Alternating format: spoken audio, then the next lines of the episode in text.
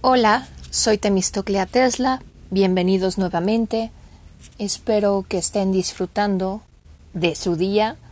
Ignoro cuando me estés escuchando. Hoy es 23 de mayo del 2022. Comenzamos con un personaje muy, muy particular. La famosísima hechicera o maga Morgana. Por favor, eh, déjame un like en mis páginas de Facebook, Temistoclea Tesla, Temistoclea Tesla Rara Avis, o en Instagram, Display, QY o TikTok. También YouTube. Me dará mucho gusto saber. Y si tienes alguna queja, sugerencia o recomendación, o una felicitación si es que me la gano, será un placer escuchar. Comenzamos. La maga Morgana y el fuego de la venganza.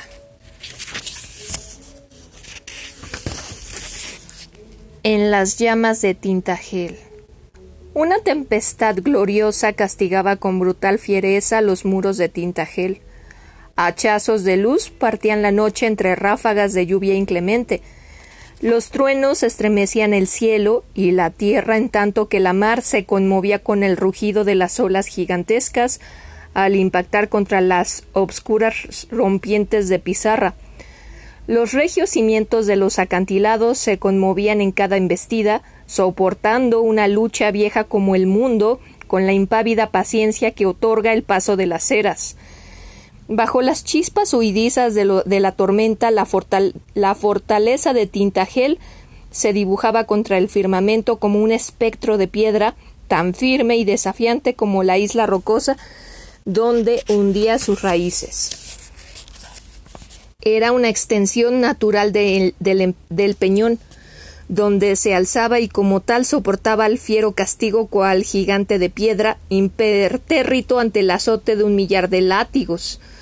No era un castillo acogedor ni hermoso a la vista. Sus rudos muros de pizarra húmeda y sus torres achaparradas le otorgaban una apariencia siniestra. Mas no era su belleza aquello que le otorgaba su valía. Tintagel no había sido construido para agradar, sino para resistir. Solía decirse que si todos los ejércitos sajones se unieran para conquistarlo, quince soldados bastarían para protegerlo. La vertiginosa gradería de acantilados donde se alzaban sus muros hacía de este bastión una plaza inexpugnable. Un solo puente constituía su único acceso a tierra firme. Construido en madera, bien afianzado pero volátil, oscilaba como la rama de un árbol bajo los furiosos vendavales. Si un ejército osado osara cruzarlo, se desmoronaría a su paso. Los barcos que intentaron atacar el castillo por mar acabaron estrellados contra los arrecifes que lo circundaban. Sus esqueletos todavía asomaban en la marea baja, a modo de advertencia, cuadernas tronchadas, mástiles quebrados y restos de velamen que ahora era hogar de las algas y los crustáceos. Tal era la protección de Tintagel. Para sus enemigos, Tintagel era un demonio al que batir. Para el duque de Gorlois, su mayor refugio. Era el lugar más seguro de la tierra, unido inaccesible, Allí había enviado a su familia cuando el estandarte de los dragones profanó sus tierras. El rey Uther Pendragon había reunido un gran ejército contra él y Gorlois conocía muy bien sus intenciones. Sabía lo que había venido a buscar y jamás se lo concedería. Antes se entregaría a la muerte con su espada. Sus temores no tardaron en cumplirse y mientras las tropas de Uther Pendragon atacaban el castillo de Terraville, el más grande de su dominio, el duque combatía con el alivio de saber que a mediodía a caballo de allí su familia estaba a salvo en Tintagel. La duquesa Igrain y sus tres hijas aguardaban noticias junto al fuego del gran salón, estremecidas por el embate de los elementos. Todas temblaban, atenazadas por los temores. Todas, excepto la más pequeña.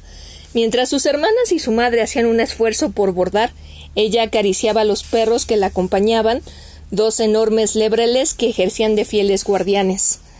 La hija menor del duque de Gorlois no era hermosa y delicada como su madre y hermanas. Era una niña poco crecida para su edad, de cabellos encarnados y ojos grandes y extraños. Con ellos parecía ver cosas que los demás no percibían, un mundo solo visible para ella. Hablaba poco, pero cuando lo hacía, sus palabras eran inquietantes. Vino al mundo allí mismo en Tintagel en medio de un agitado oleaje marino, por eso la llamaron Morgana, que en la antigua lengua significa nacida del mar.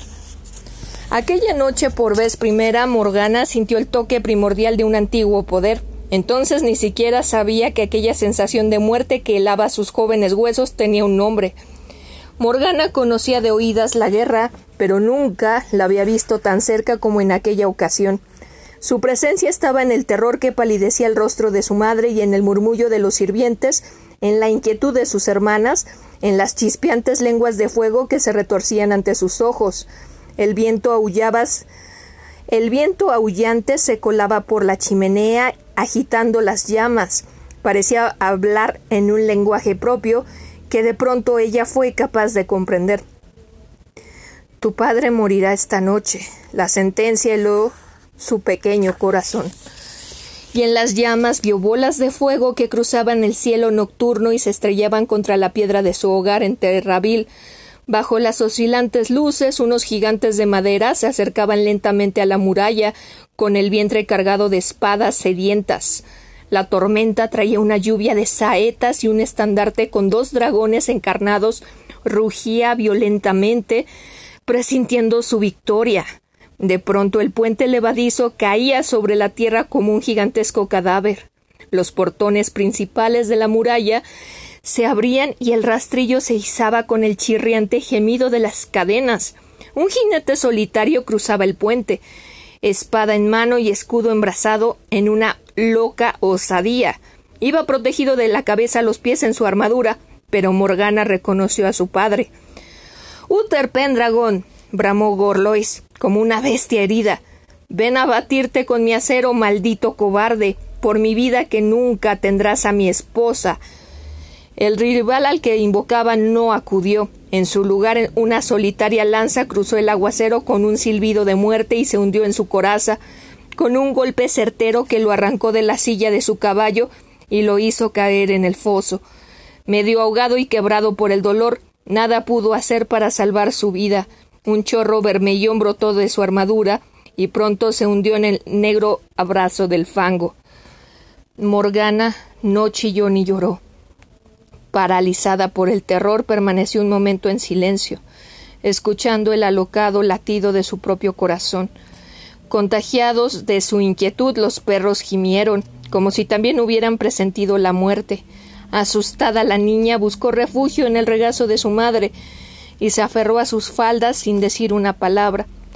¿Qué te ocurre, mi pequeña? Los pasos inseguros de un mensajero rompieron la tensa espera. Los lebreles se pusieron en pie y reconocieron al recién llegado, un hombre de confianza del duque de Tintaguel. Todavía esbozaba esbozado en su capa de viaje y traspasó el salón chorreando y jadeante, cayó de rodillas frente a la señora del castillo, más por flaqueza que por la debida cortesía. Mi señora Igrain, traigo buenas, buenas nuevas. El duque está bien guarnecido en Terravil y no cederá, aseguró. Él os ruega que seáis, sea fuerte, como siempre lo ha sido, y que aguarde confiada su victorioso regreso. Mentira, lo interrumpió Morgana con odio hirviente. Mi padre ya ha muerto. Aquellas palabras estremecieron a su madre. Morgana, ¿a qué viene eso? le reprochó. El miedo se había colado en su sangre como un veneno. Morgana lo percibió con claridad. Ella trataba de ser fuerte, pero apenas podía disimular su desvelo mientras trataba de aliviar el miedo de sus hermanas Morgis y Elaine. Al final las obligó a retirarse para que durmieran tranquilas. Morgana se negó a marcharse. También sentía miedo, pero no como sus hermanas mayores. Le aterraba lo que se había manifestado en ella esa inquietud que vibraba en su interior como una lira tocada por un loco. Aquella noche terrible, el cielo se había quebrado y había caído sobre sus cabezas, solo que su madre todavía no se había dado cuenta. Está bien, mi pequeña, hoy dormirás conmigo, le concedió. La llevó en brazos hasta sus propios, sus propios aposentos y la tendió sobre su lecho, arropándola contra las mantas con una mezcla de amor y de recelo. Su madre tenía miedo de ella y al mismo tiempo temía por ella, Ingrain pertenecía al antiguo pueblo y aunque su marido rezaba al Dios único y ella se había amoldado a sus creencias, no había olvidado sus orígenes, sabía que en el mundo había fuerzas poderosas que escapaban a su control, dones y habilidades que iban más allá de lo natural. ¿Has visto algo, verdad? le preguntó con voz temblorosa. Morgana no contestó, permaneció en silencio con sus grandes ojos perdidos, perdidos en el miedo, pero no tardó en adormecerse bajo la caricia de los dedos de su madre en sus cabellos rojos y enmarañados que lograron destejar sus temores y el sueño finalmente la venció. Unos golpes violentos la despertaron a mitad de la noche. Alguien aporreaba la gruesa puerta de la alcoba. En algún lugar del castillo los perros ladraban con frenesí, como si un oso se hubiera colado en su hogar. El duque gritaron desde el otro lado.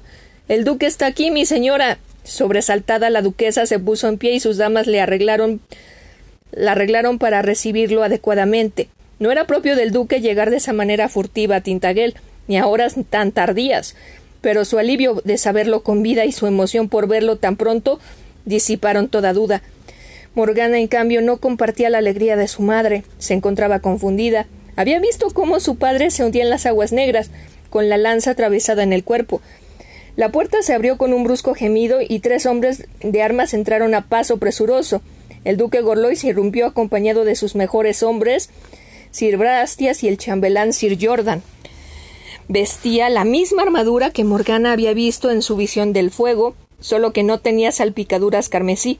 No estaba agujereada por la lanza. Sin, sin mediar palabras, avanzó a grandes pasos hacia su madre y la estrechó con un afecto urgente, desmedido. Morgana nunca había visto a su padre demostrar tal ardor. Estaba empapado y no le preocupó mojar a su esposa con su efusivo abrazo.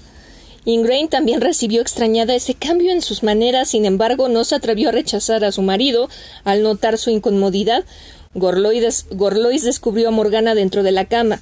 Un gesto hostil cruzó su semblante como un rayo. Ella se escondió bajo las mantas, pero él la sacó del brazo con palabras dulces y le acarició la mejilla. ¿Qué haces aquí, pequeña? ¿No deberías estar con toalla? le preguntó. Los lebreles seguían ladrando con furiosa insistencia y en ese instante Morgana se percató del engaño. Aquel no era su padre. Tenía su mismo rostro, su cabello, sus ropas, pero no su olor, ni su alma. La que habitaba ese cuerpo desprendió un insoportable hedor a lujuria y engaño. Le mordió la mano con todas sus fuerzas y se alejó de él, saltando fuera de la cama. El impostor se frotó la mano herida, soportando el dolor sin quejarse y esbozó una sonrisa, sorprendido por su audacia. Ella quiso acudir a su madre, pero algo le impidió hacerlo.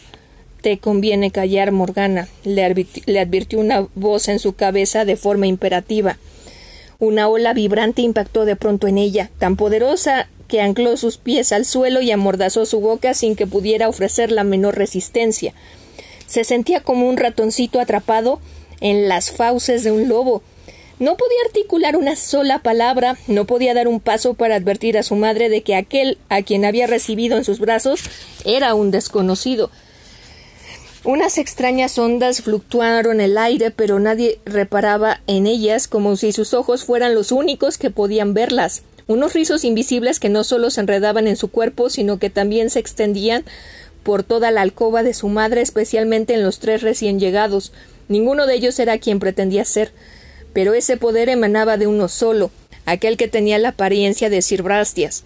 La luz de una vela iluminó su rostro y por un instante Morgana pudo ver su verdadero semblante, de barba larga y una mirada que parecía contener la sabiduría de mil hombres, o tal vez era un hombre que hubiera vivido mil eras. Mi señora Ingrain, mi señor os requiere esta noche, insistió el falso caballero Brastias. No se preocupe de la niña, yo haré llamar a Laya. Morgana no se amedrentó ante su mirada. La ira despertó la fuerza dormida que llevaba dentro y desafiante se aferró a la lira loca que tocaba en su interior. Luchó por deshacerse de las ataduras invisibles como si le fuera la vida en ello. En medio de su forcejeo vio la sorpresa en el semblante del falso Brastias al darse cuenta de que una simple criatura estaba haciéndole frente y amenazaba con quebrar sus cadenas invisibles. Su madre la miró una última vez, no muy convencida de querer dejarla en manos de dos servidores de la guerra, pero el hombre que se hacía pasar por duque le reclamaba de forma acuciante y se vio obligada a, obedecer. Hizo salir a todas sus damas y también se despidió de Morgana. Nos veremos por la mañana. Duerme bien, mi pequeña, le susurró. Ella lloró de rabia, de impotencia, sin poder evitar que su madre se quedara con un hombre extraño. Una profunda somnolencia se apoderaba de ella por momentos. Las fuerzas que le apresaban se habían hecho más intensas, hasta vencer y aplastar su oposición. Ah. quiso gritar, pero en cambio se sumió en un profundo sueño. Una montaña coronaba el mundo y en su cima erguida en su orgullosa majestad, una mujer encapuchada oteaba el horizonte. Un vendaval azotaba sus ropas tenebrosas, su capa tejida con el plumaje de cien cuervos. Sobre ella una magnífica tempestad descargaba su cólera sobre el mundo. Los rayos estallaban cerca de la cima, sin embargo nada la perturbaba, nada la conmovía. Un halo de oscuridad la envolvía, como si cargara con todo el dolor del mundo. Su corazón era de piedra, su mirada helaba la sangre en las venas. Era una reina de voluntad inquebrantable. No había una hechicera más poderosa, más hermosa ni más terrible. A sus pies un extenso valle árido se extendía hasta donde alcanzaba la vista. El suelo temblaba, conmovido por el paso de un ejército colosal. Estandartes de oro y vermellón ondeaban con fuerza en un bosque negro de lanzas. La caballería marchaba al frente con el dragón grabado a fuego en sus bardas acorazadas.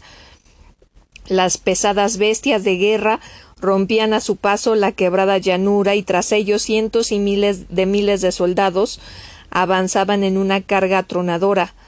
Eran hombres acostumbrados a matar, de barbas crecidas y manos hechas para asajar la sangre y quebrar los huesos.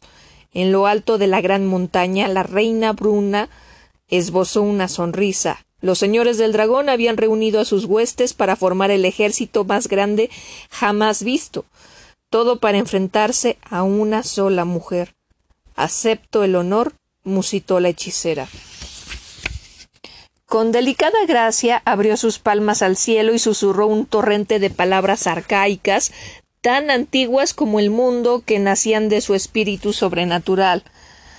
Ma, mar, it, i is misebet, dat my kordag brau agdel, gofrid, gebardech, heis harifeld, nach nihait du agnited h, helling muf, in nat sin might.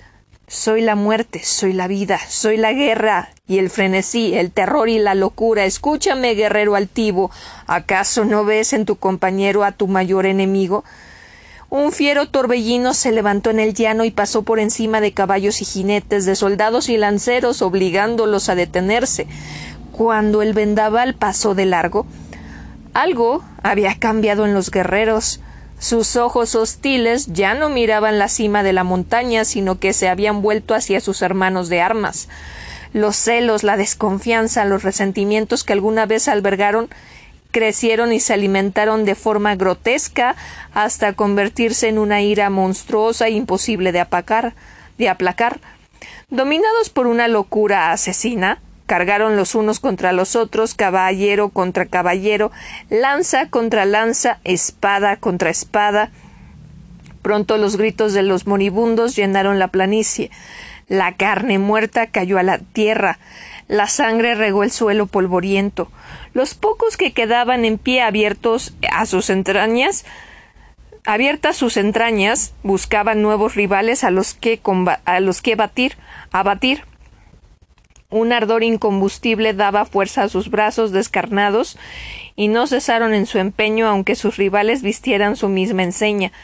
Uno a uno los orgullosos estandartes cayeron y quedaron tendidos en la llanura entre los cadáveres sin manos que los sostuvieran. Cuando el último de los combatientes, herido de muerte, cayó sobre sus piernas una nube tenebrosa descendió sobre la llanura encarnada. Una mirada de alas negras cubría como un manto los cuerpos inertes, los picos afilados arrancaron los ojos y agujerearon la carne. Para los bravos guerreros de la enseña del dragón, pronto no quedó más que un fin descarnado. Entonces algo inaudito irrumpió en el campo de batalla. Entre los torbellinos de polvo se dibujó una sombra colosal. Un ciseo espeluznante silenció la tormenta y la reina Bruna ya no sonrió más. Una garra escamada del tamaño de un caballo se hundió en los restos del ejército yaciente. Y después la otra. Dos alas membranosas cuya envergadura podría haber cubierto una ciudad entera se extendieron en el aire. El gran dragón había acudido a la batalla. Sus fauces, colmadas de hileras de dientes, estaban sedientas de sangre, su aliento ardía, dispuesto para el ataque.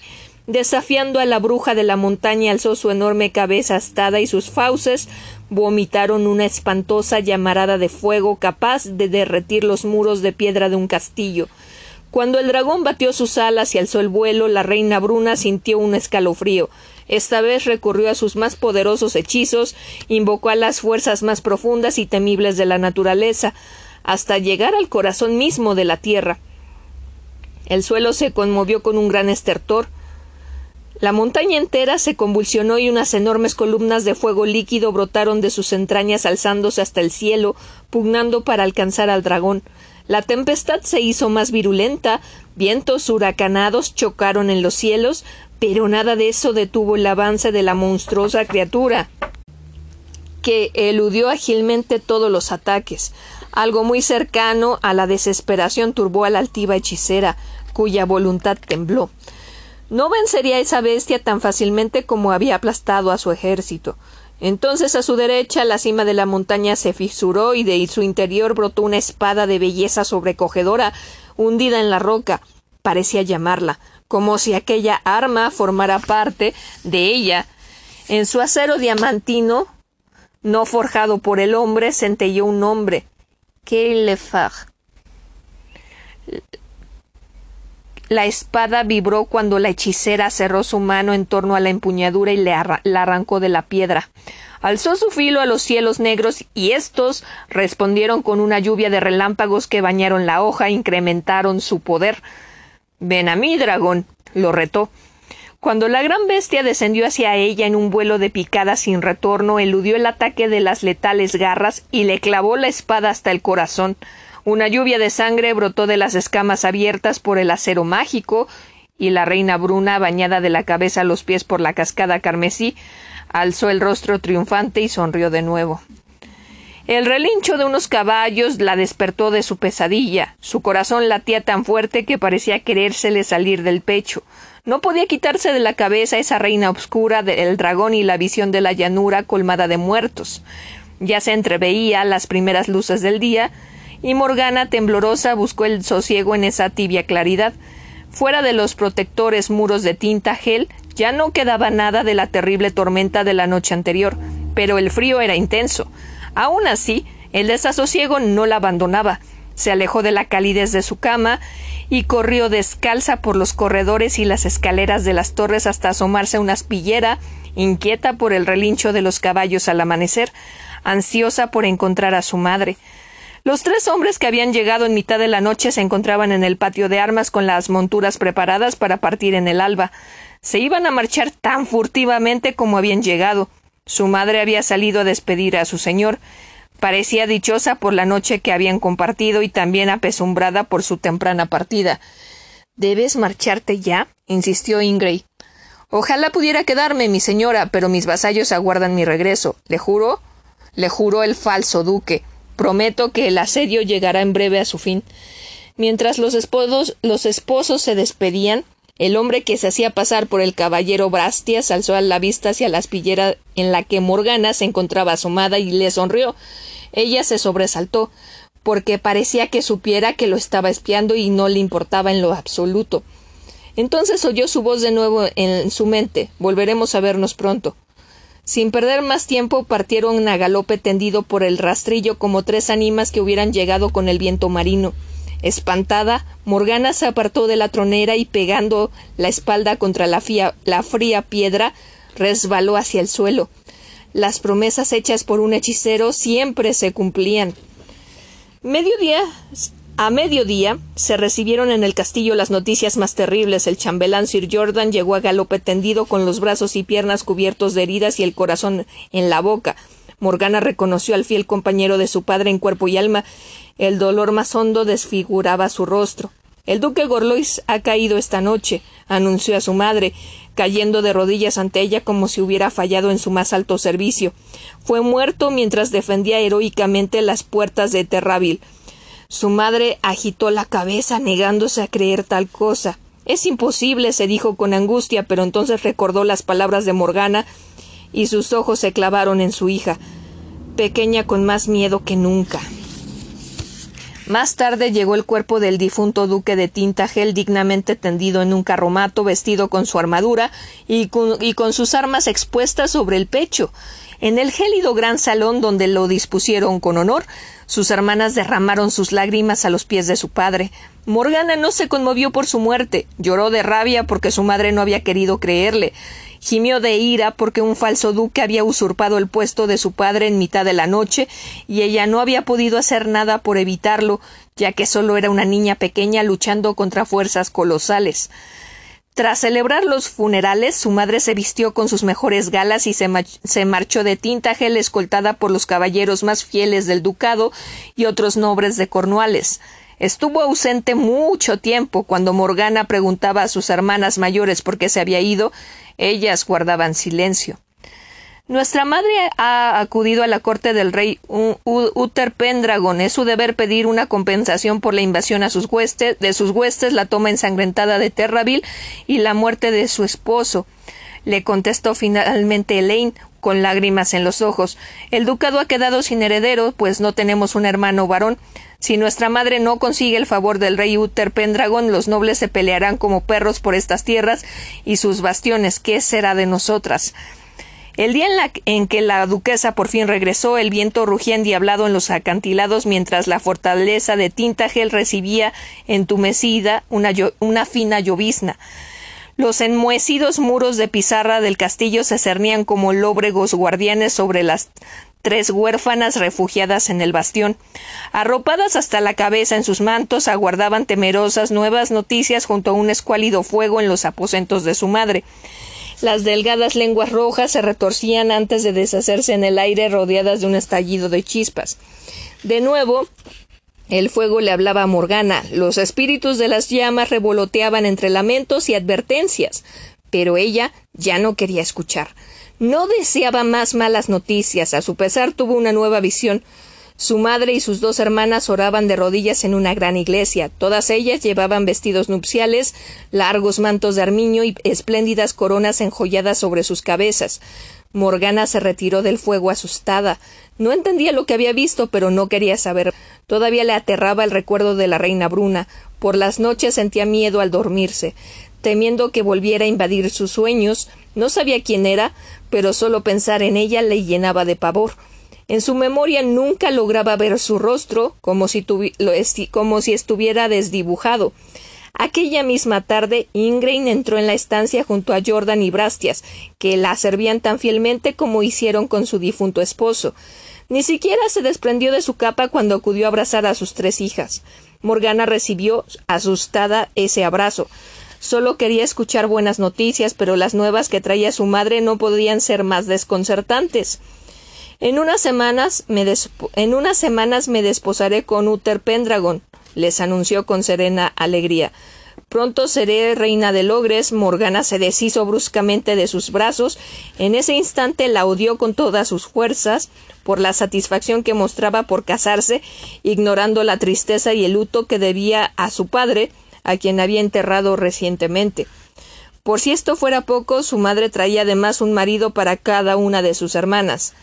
Mis queridas Elaine y Morquis, vosotras también serán reinas un día, afirmó llena de complacencia.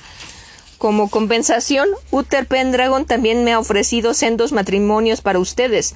Ha prometido a dos grandes reyes del norte. Las dos se abrazaron dichosas, pero Morgana no entendía el motivo de su alivio. Casarnos con un rey es mucho más de lo que podíamos esperar tras la muerte de nuestro padre, le explicó Morgius. El rey Uther Pendragon ha sido muy benevolente con nosotras y tratará muy bien a nuestra madre. Aún eres demasiado pequeña para entenderlo. Pero Morgana lo entendía muy bien, mucho mejor que sus hermanas mayores. Pasados unos pocos días dejaron Tintagel, sus hermanas no lamentaron abandonar el hosco y húmedo castillo, Solo su madre miró atrás un momento antes de que la fortaleza desapareciera de la vista, como si allí, en ese refugio de pizarra entre las rompientes, se quedara una parte de su corazón. No solo había tristeza en su mirada, Morgana también atisbó la turbación que conllevaba los secretos más oscuros. Seguramente rememoraba la extraña noche en la que su esposo inexplicablemente visitó su alcoba y al mismo tiempo luchó a muerte contra las huestes del dragón. Sumida en ese desasosiego se llevó la mano al vientre. En ese momento Morgana no comprendió aquel gesto, pero era eh, pero en Carduel, su nuevo hogar, todo cobraría sentido para ella. El rey acudió a las puertas de la ciudad para recibir a su futura esposa. La guardaba radiante con sus mejores galas frente al rastrillo, rodeado por sus tropas y sus caballeros más fieles. A su derecha había un hombre distinto a todos los demás. No llevaba armas ni tenía las maneras de quienes están habitados a vestir armaduras y a combatir, con el acero. Más bien, era un hombre elegante, a juzgar por su túnica verde gris y su larga barba. Morgana te presento a Merlín, fiel servidor del rey, al que ofrece sus consejos. Tal vez también pueda enseñarte algo de su sabiduría, le dijo su madre en un, en un intento de hacer que se sintiera más cómoda en su nueva casa. Morgana ahogó un grito al reconocerlo. Era el hechicero, el hombre que le había hablado en su cabeza, en ese instante comprendió que el impostor que, se había, que había sustituido a su padre no podía ser otro que ese rey al que servía con tanta devoción, Uther Pendragon. Creo que nos llevaremos muy bien, respondió Merlín de forma enigmática y se inclinó ante su nueva señora saludándola con respeto. Entonces Morgana volvió a oír su voz en, en su mente de una forma tan nítida como si Merlín hubiera hablado con su boca. Ahora sabes la verdad de aquella noche, le advirtió pero pronto has de aprender que la verdad es peligrosa, capaz de destruir a quien queremos proteger. Si la revelas a tu madre, llenará su corazón de desdicha y peligrará todo lo que ha conseguido. No digas nada, eso te propongo, y yo tampoco hablaré a nadie del poder que atesora la, niñita de Ingray. Será un pacto entre nosotros, ¿aceptas? Aturdida por la congoja, Morgana permaneció inmóvil. Su instinto la impulsaba a rechazar aquel a, aquel maestro de las artes arcanas que había perpetrado un engaño tan vil y que era capaz de dirigirse a ella de aquella forma antinatural. Sin embargo, otra parte de ella se removía acuciada por una gran curiosidad. En lo más profundo de su alma reconocía esa sabia naturaleza, como si se encontrara con su alma gemela. Eran dos mirlos blancos unidos por el azar, escuadriñó la verdadera intención de su propuesta y tuvo que admitir que aunque era mezquina estaba en lo cierto. De cualquier forma, no sabía cómo explicar a su madre las revelaciones de aquella noche asiaga, ni tampoco de qué forma las aceptaría ella. Su rabia era demasiado grande y le impidió responder con palabras, mas su silencio fue suficiente para que el hechicero comprendiera que había aceptado. Merlín asintió con un gesto. Morgana había sellado su primer pacto con el mundo de los secretos. Los desposorios entre el rey Uther Pendragon y la duquesa viuda de Tintagel se celebraron de inmediato y Morgana tuvo que presenciar cómo su madre enlazaba su mano con la del hombre que había traído la destrucción a su casa y les había arrebatado a su padre. Se mantuvo fiel a su palabra pese a todo, no mencionó a nadie el engaño, por miedo a perjudicar a su madre y hermanas. Merlín, por su parte, tampoco desveló al rey que ella conocía la verdad. Pero el dragón es la más lista de las criaturas vivientes y según pasaba el tiempo, Uther Pendragon vio crecer sospechas vio crecer sus sospechas. Temía que Morgana hubiera notado algo extraño la noche que visitó a su madre. Lo incomodaba tenerla cerca, porque veía en ella a su padre Gorlois. También recelaba de sus miradas silenciosas, acusatorias. La temía, la creía capaz de invocar hechizos y tal vez a los mismísimos demonios del Averno. Al principio, Su madre no permitía que se alejara de ella en ningún momento, porque aquella ciudad era grande y vivían, y vivían entre extraños, muchos de ellos viejos enemigos del duque de Tintagel. Pero según pasaban los meses, algo fue cambiando en su madre. Al principio fueron gestos inusuales. Se mantenía a distancia de ella, ya no la abrazaba como antes, apenas salía de sus aposentos y no permitía el paso más que a su nuevo esposo y a sus damas de plena confianza. Delegó el cuidado de sus hijas en sus sayas. Morgana temía que estuviera enferma. Una mañana, aprovechando que los criados le llevaban la comida, logró introducirse en su alcoba y corrió a abrazarla, antes de que ella pudiera apartarla. Morgana notó su vientre tenso e hinchado. Su madre lo había escondido con amplios ropajes y ella era todavía una niña, pero ya sabía lo que eso significaba. Dentro de ella guardaba un bebé. A partir de permitieron verla más. Morgana no podía dormir por las noches, seguía pensando en la reina Bruna, aunque ella no le inspiraba pavor. Empezaba a sentir una punzada de admiración por su fuerza y su poder. Aquella majestuosa hechicera no debía obediencia a nadie, y seguramente no había secretos que con sus artes no pudiera desvelar. Hostigada por la congoja de saber lo que ocurría tras la puerta de la alcoba de su madre, Morgana volvió a buscar la lira del loco en su pecho esa vibración que llevaba dentro. Acudió de nuevo a las llamas, tratando de ver en las lenguas rojizas los secretos que ocultaban los muros de Carduel. Por fin vio a su madre en el fuego, parecía triste mientras acariciaba su vientre. Traer al mundo una nueva criatura no era motivo de alegría para ella, sino de confusión y de vergüenza, porque había sido concebida la misma noche de la muerte de su primer marido, ausente en la guerra desde hacía algún tiempo, y antes de la boda con el segundo. No quería que nadie lo supiera. No puedes quedarte con este niño, decía Uther Pendragon. Te traerá la deshonra a ti y a mí también. En cuanto nazca tendrás que entregarlo y olvidarte de él. Su madre lloraba desconsolada, y Morgana no podían hacer nada para reconfortarla. No le contó nada de esto a sus hermanas y siguió experimentando con la magia del fuego noche tras que Merlín no estuviera cerca para que no pudiera darse cuenta temía que la descubriera. Casi siempre fracasaba, pero cuando conseguía ver a su madre la embargaba un sentimiento triunfal, solo empañado al constatar su pena y la forma en la que aceptaba su situación, resignada sin oponerse jamás, por más que su corazón estuviera roto. Tu hija pequeña ya no puede quedarse más tiempo aquí, le advirtió el rey una noche. Morgana lo vio claramente en las altas llamas, tal y como había visto a su madre llorar. Uther Pendragon hablaba con un gesto severo. La niña no es como las demás. Bien que lo sabes. Hace cosas extrañas. Muchos la temen. No podré conseguirle un marido para. para nada. En cambio, en un convento ella estará bien cuidada. Es muy pequeña todavía, le suplicó Ingray. Deja que se quede conmigo unos años más. Debe irse ya. Aseveró. Conmovido ante la tristeza de su esposa, le acarició las mejillas mojadas.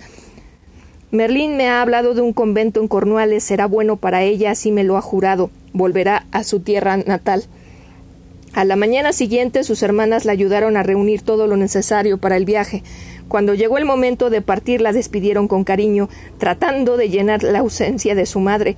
Uther Pendragon también acudió a despedirla satisfecho por presenciar su marcha, o al menos eso le pareció a Morgana. Ingrain yace postrada en su lecho y no puede decirte adiós, pero te visitará en cuanto le sea posible, le aseguró. Morgana había aprendido a distinguir la mentira de la verdad, y Uther Pendragon sabía manejar la palabra con destreza como solo podría hacerlo un rey. Eso no es cierto, le respondió altiva. Bien, pues te diré algo que es verdad, replicó, y se inclinó hacia ella para que nadie más pudiera escuchar lo que le decía. Me culpable de la muerte de tu padre, pues aunque no empuñé la lanza que le arrebató la vida, lo hicieron mis hombres. Fue bueno para mis deseos, no lo niego. Sin embargo, mis órdenes siempre fueron que no se le dañara. No fue mi intención que dejara este mundo. Morgana percibió la sinceridad de su confesión. Nunca una verdad le dolió más profundamente. Aquella noche, ya de viaje hacia Cornualles, la reina Bruna volvió a visitarla en sueños. Era la misma hechicera tenebrosa y altiva capaz de aplastar a un gran ejército y de hacer temblar al mundo entero. Aun así, no le pareció una pesadilla. Esta vez soñó que era su mano la que arrancaba de la tierra la espada mágica, centelleante para hundirla en el corazón del dragón y bañarse con su sangre. Estrellas y tejos. El timbre acerado de las campanas que marcaban la hora prima la arrancó con crueldad de su sueño. Morgana se echó la manta sobre la cabeza, tratando de alejarse del revuelo de, de las novicias a su alrededor mientras se levantaba de sus jergones. La pasada noche, por tercera vez consecutiva, se había quedado dormida durante los rezos matinales. La madre abadesa no tuvo piedad. No tocaron su cuerpo porque a las doncellas de noble al, al que limpia las letrinas bajo la noche escarchada hasta que sonaron las campanas de laude, campanas de. Estaba helada de frío y tan solo había descansado tres horas, pero si llegaba tarde a las primeras plegarias del día lo lamentaría todavía más. En contra de su voluntad se obligó a levantarse. Siempre dormía con el hábito puesto, así que tan solo debía calzarse y abrigarse con su manto para acudir a la capilla. Pero su pie encontró algo extraño en la bota, un pájaro muerto. Estaba decapitado. Aún así, Morgana lo reconoció igualmente, un mirlo, volandero aún. Las risas a su alrededor confirmaron que no había llegado allí. La que reía con mayor satisfacción era Margaret. Tenía la misma edad. Tenían la misma edad. Morgana y ella habían llegado a la abadía de Chinsauster el mismo año, cuando eran niñas. Lo que podría haberlas unido fue el inicio de una fiera rivalidad. Desde el principio Marguerite se burló de su rostro extraño y de grandes ojos y de los indómitos rizos rojos que escapaban bajo el velo. Morgana helada la llamaba. Con ese nombre fue conocida por, por todas las demás desde entonces. Se reía de sus supuestas fantasías de las criaturas que ella veía danzando en el fuego o flotando en el viento, cuando las semillas de los árboles surcaban el aire en una danza blanca. Era especialmente cruel cuando la veía leer viejos pergaminos y libros mohosos en sus momentos de descanso, mientras el resto de las novicias preferían peinar sus caballos, sus cabellos. Marguerite había conseguido que todas la trataran con su mismo desprecio. Su familia ya la, había reclamado. Durante el verano había tenido su primera sangre y estaba preparada para el matrimonio. No dejaba de presumir del rico señor que la desposaría, un duque de las tierras del este. Solo Morgana sabía que bajo su coraza de petulancia y altivez se moría de miedo. Podría haber sentido lástima por ella, pero aquel joven mirlo muerto en su bota había acabado con cualquier amago de concordia entre ellas. Las campanas volvieron a replicar, a repicar, llamando a las novicias a la capilla, pero Morgana desoyó la llamada. Con absoluta calma recogió en sus manos el cuerpecito inerte del ave. Las alas colgaban inservibles, ya nunca sabrían lo que era el vuelo. Sus dedos se mancharon de sangre. Se llevó esa fría sustancia a los labios y degustó el sabor de la muerte. Volvió a sentir una vibración en su pecho, un pulso alocado que no oía desde que era una niña, desde aquella terrible noche de tormenta en Tintagel. Mereces morir, Marguerite, afirmó. Las risas se extinguieron. Las campanas enmudecieron y un silencio pesado como un yunque cayó sobre el dormitorio. Ni una sola de las novicias se atrevió a dar un paso, temiendo siquiera respirar. De pronto llegó un rumor. Al principio sonó como el lejano canto de las olas, pero el susurro se acercó rápidamente hasta volverse ensordecedor. Un estrépito que provenía del otro lado de los muros. Un golpe inesperado la sobresaltó. Algo había sacudido violentamente la lona de que tapaban una de las ventanas que las preservaba del frío en invierno. Había rajado otra ventana, recibió un nuevo impacto y otra más, hasta que todas las ventanas del dormitorio temblaron zarandeadas por unas manos negras que pugnaban por abrirse paso hasta el interior con una frenética ansiedad. Las novicias se abrazaron aterrorizadas. Marguerite dio un paso atrás pálida e invocó una plegaria. Morgana sonrió. Puedes rezar todo cuanto quieras. Dios no vendrá a ayudarte. Todas las ventanas estallaron a un mismo tiempo hacia adentro, dejando paso a un huracán, a un huracán lóbrego que invadió la estancia. Margaret chilló, fuera de sí, cuando se vio envuelta en medio de un torbellino de graznidos y el convulsivo batir de las alas que la azotaban como látigos. Trató de escapar, pero allá donde iba la perseguía el tenebroso remolino. En su enloquecida huida tropezó con un jergón y quedó tendida de bruces en el suelo. Se volvió a levantar, pero cayó de rodillas en el suelo a los pocos pasos. Morgana, en cambio, recibió a las aves con sonrisa deleitada con sus caricias. Morgana, en cambio, recibió a las aves con una sonrisa deleitada con sus caricias. Los cuervos siempre respondían cuando los reclamaba. Morgana había trabado un íntimo vínculo con todas las aves obscuras. Las monjas las tenían por criaturas de mal agüero, pero ella solo veía su belleza, reconocía en ellas una parte de su propia naturaleza. La pesada puerta del dormitorio común, que hasta entonces había estado cerrada, se abrió con un estruendoso quejido y la abadesa entró en la sala como una leona, seguida de las monjas más veteranas. La visión de las decenas y los cientos de aves que llenaban la estancia las hizo palidecer. El titubeo, sin embargo, no tardó en dejar paso a una férrea voluntad alimentada por su fanática fe. En el nombre de Cristo y de la Santa Virgen, aléjense, criaturas de Satán. gritó mientras hacía la señal de la cruz en el aire repetidas veces. Esta casa está protegida por el Altísimo. Regresen al averno del que han salido. A su voz los pájaros se dispersaron y escaparon hacia las ventanas buscando el cielo abierto. En su vuelo enloquecido terminaron por destrozar las lonas. En todos los rincones las novicias lloraban abrazadas. Algunas se hallaban tan conmocionadas que ni siquiera sollozaban. Tan solo miraban las ventanas en silencio. Otras contemplaban con espanto a Margaret, hecha un ovillo en el suelo, temblando de forma grotesca con el semblante lleno de arañazos. Helada, helada. sollozaron algunas novicias con la vista puesta en Morgana.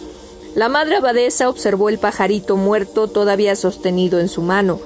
Hermana Clarice, murmuró llamando a una de sus acólitas. Su voz mantenía una extraordinaria calma, pero exudaba un terror apenas contenido. Lleve leña al patio del claustro, vamos a prender una hoguera. Cuando las campanas de la abadía tocaron en la hora sexta, el viento del oeste, del oeste se levantó con fuerza. El sol hubiera estado en lo más alto si no hubiera sido por el denso manto de nubes que corría veloz por el cielo, velando el día de gris. A esa hora todos los días del año rezaban el ángelus. Esta vez, sin embargo, una ceremonia muy distinta tenía lugar en el centro del claustro, donde ardía un gran fuego. De pie, frente a la hoguera, impávida como una estatua de alguna diosa terrible de la antigua Roma, la madre abadesa alimentaba las llamas con una selección de pergaminos antiguos e incunables extraídos de la vieja biblioteca de la abadía. Eran antiguos compendios de medicina, manuales de alquimia, tratados de geometría y álgebra, con una precisión con una precisión ritual Recogía un tomo en sus manos, se persinaba y lo entregaba, y lo entregaba al fuego purificador con la satisfacción del hortelano que se deshiervas de su huerto. Morgana fue obligada a presenciar como el fruto de muchas vidas entregadas al estudio, una fuente de sabiduría celosamente custodiada durante generaciones por gentes más eruditas que la actual madre abadesa, eran lamido por las llamas y se deshacía en pedacitos que arrastraba el viento. Cada una de aquellas páginas contenía un conocimiento único, pero además aquellos libros le habían regalado momentos de sosiego y paz. La habían hecho olvidar a Margaret, la abadesa y las demás hermanas. Cuando entregaron al fuego el último libro, las hermanas más devotas, aquellas que no tenían miedo de Morgana, la agarraron por los hombros y la condujeron a la cámara de castigo una antigua cuadra ya en desuso que servía para encerrar a las novicias más rebeldes. Era una estancia sin ventanas, sin ningún tipo de ventilación. Un poco de heno podrido cubría el suelo de tierra apisonada. Allí la encerraron a oscuras con una manta, un par de mendrugos de pan rancio, una jarra de agua y una vacinilla. Morgana perdió la cuenta del tiempo de su encierro. Tan solo podía orientarse por la lacónica entonación que novicias, monjas y la abadesa repetían siete veces al día, en la hora prima, en la hora sexta, en la hora décima, durante la segunda misa, en los rezos a la hora nona, tras la comida y las vísperas de la caída del sol, las completas tras la cena y los maitines de medianoche. Conocía de memoria cada oración, los vocablos pronunciados en la extraña lengua de los antiguos romanos, brotaban muertos de su boca, sabían a ceniza y resecaban su lengua. Jamás podría amar ni respetar a ese Dios que permitió que la perfidia de Uther Pendragon triunfara. Decían que protegían a los indefensos y a los inocentes, pero no hizo nada por impedir que una niña pequeña fuera cruelmente separada de su madre. No atendió sus oraciones cuando le imploró que alguien la sacara de, de y la llevara de vuelta a los cercanos muros de Tintagel. Todas sus plegarias se perdieron en el viento. Desde el primer día, nada más llegar al convento, Morgana evitó hacer el menor esfuerzo por disimular el rechazo que le producía aquel lugar. Allí aborrecía todo lo que era hermoso en el mundo. Allí aborrecían todo lo que era hermoso en el mundo, porque decían que era obra del mal. Reír estaba prohibido, soñar era el más terrible de los pecados. Morgana era la mayor pecadora de todas, adoraba correr sin ropa por el prado, feliz de soltar la risa que brotaba de sus labios, mientras imaginaba que sus brazos eran alas y podía volar. Se había negado a cerrar los ojos ante la belleza que sólo ella veía. Las interminables horas de oraciones, las misas, los silencios contemplativos, los cantos, los ayunos y otros actos de penitencia y contrición las reglas marcaban el paso de las horas, de los días y las estaciones un año tras otro. Con el paso del tiempo no tuvo más remedio que aceptar ese trago de ortigas. La costumbre había terminado siendo más firme que todas las jaulas.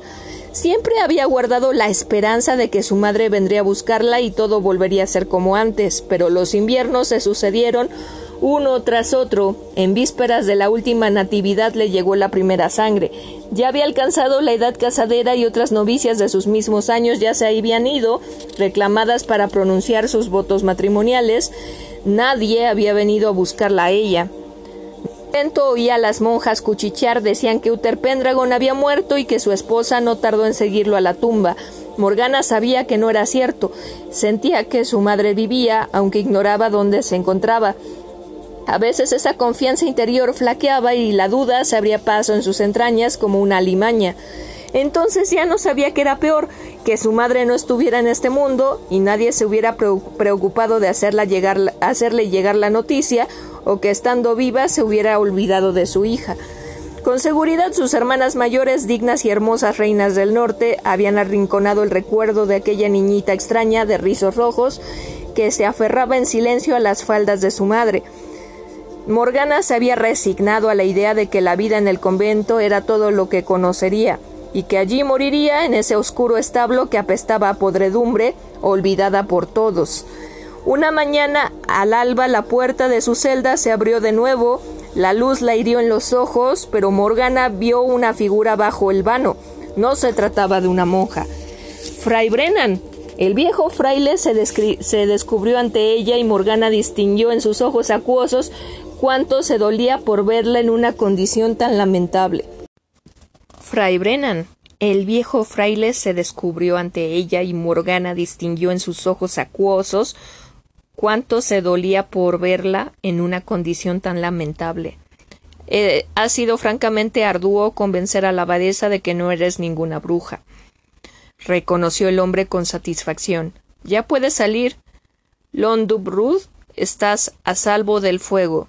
Con dificultad Morgana se puso en pie. Los libros, consiguió decir con la voz estrangulada por la angustia. Lo sé, contestó el anciano contenido en su respuesta. Ambos caminaron juntos hasta el lugar donde los valiosos manuscritos e incunables yacían convertidos en cenizas. Más allá de las arcadas del claustro, las monjas y novicias seguían mirándola con recelo y temor, pero nada de eso importaba. En su corazón solo cabía el dolor por los libros destruidos por la abadesa, y su sufrimiento no era nada comparado al que aquejaba al fraile al contemplar el montón gris que yacía a sus pies, esparcido por el fuerte viento.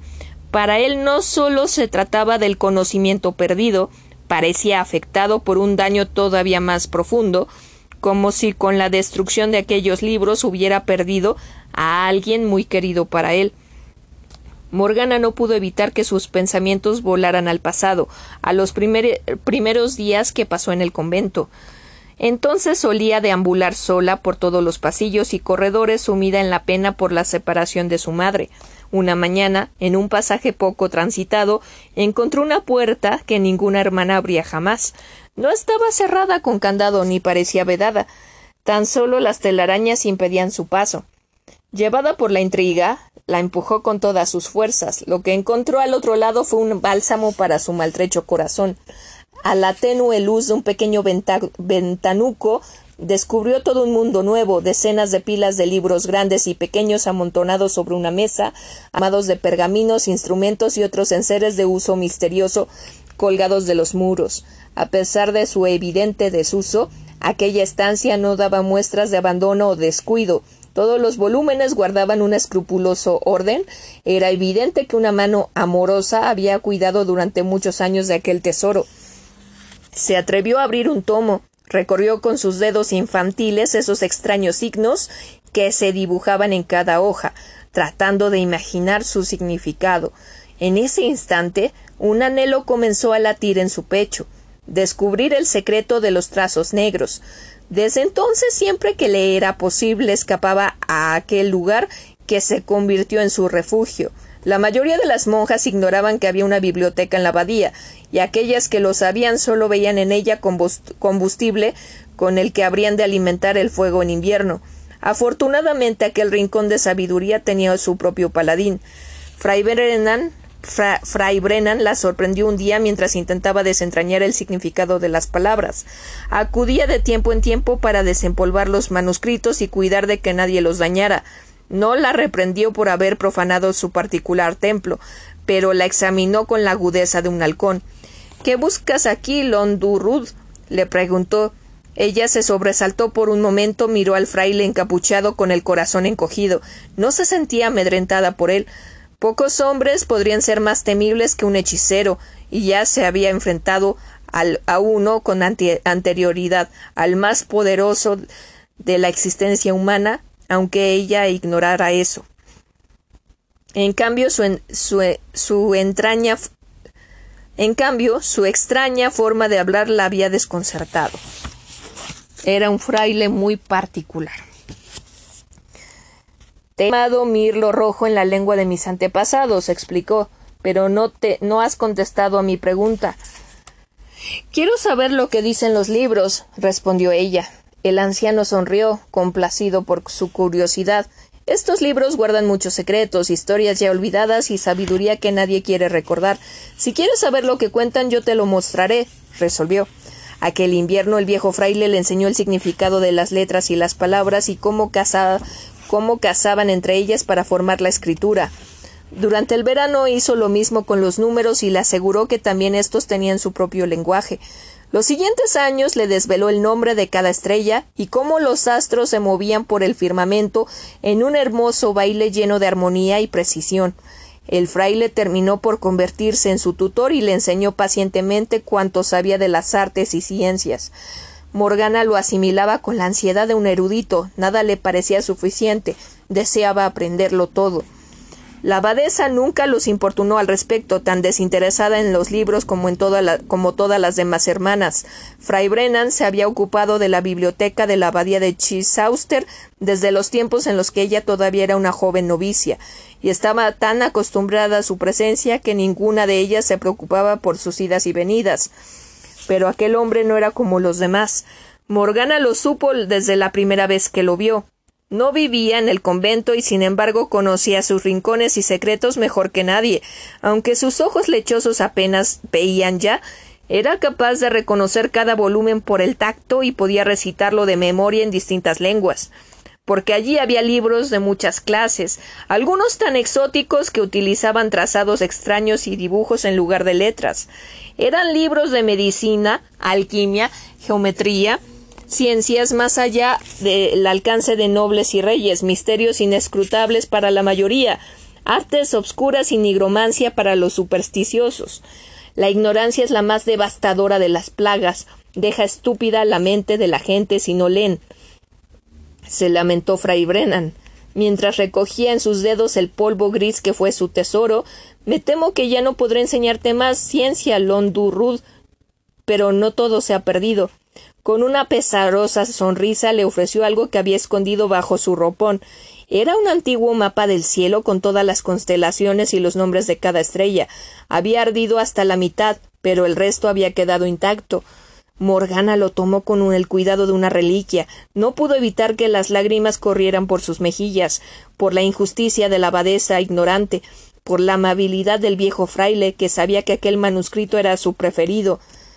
Debo marcharme, le confesó Brennan de pronto. Yo ya no tengo nada que hacer en esta abadía. Todo lo que me importaba en ella ya se quemó. Me apremia una tarea importante, además, y temo que me mantendrá mucho tiempo lejos de aquí. No volverás a verme en esta abadía. Desconcertada por el duro y repentino anuncio, Morgana lo tomó de la manga. No me dejes sola de nuevo. Llévame contigo, le imploró. Él la miró largamente, conmovida por su conmovido por su desesperación. No lo haré, le aseguró. Pasados los campos de labor en el corazón de un extenso robledar crece un viejo bosque de tejos. Los aldeanos conocen ese lugar como el Monte Negro. Allí vive una ermitaña a la que llaman Armid. Ve a verla, ella te enseñará muchas cosas, un saber mucho más grande que mis lecciones. En las aldeas se santiguaban cuando alguien mencionaba el Monte Negro. Se decía que en sus entrañas todavía moraban los viejos dioses, seres mágicos y hombres y mujeres paganos que hacían rituales obscuros y sacrificios humanos.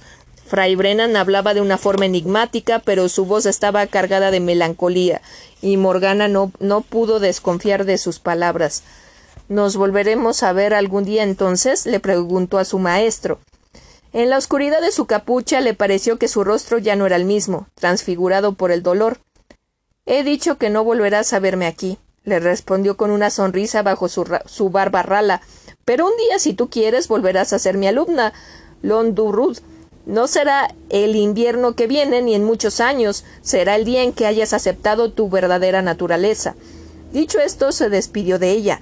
Se marchó del convento de forma apresurada, dejando a Morgana sola en medio del claustro, sin más compañía que su mapa de estrellas quemado, oculto entre los pliegues de su hábito y la ceniza del viento que traía a sus pies. Una gentil llovizna humedecía el Montenegro, tejiendo gotas perladas en el manto de musgo que abrigaba la ajada, la piel de los tejos. En lo alto saetas de luz horadaban el tamiz de ramas entrelazadas y tejían un baile resplandeciente en el fértil lecho, todavía salpicado por la blancura de pasadas nevadas. Morgana se adentró maravillada en aquel santuario natural, sin comprender cómo toda aquella belleza podía amedrentar a los aldeanos. El lodo, el lodo negro había ensuciado su hábito, una indumentaria que parecía fuera de lugar allí, pero nada de eso le importaba. Sus pies parecían seguros de saber a dónde se dirigían, guiándola en la penumbra. Un brillo inesperado atrajo su atención. No tardó en divisar un manantial, recogido como un cuenco con esmerado mimo entre las nudosas raíces de tres gigantes de tres gigantescos tejos. Las gotas de lluvia repicaban en su superficie como una canción enigmática.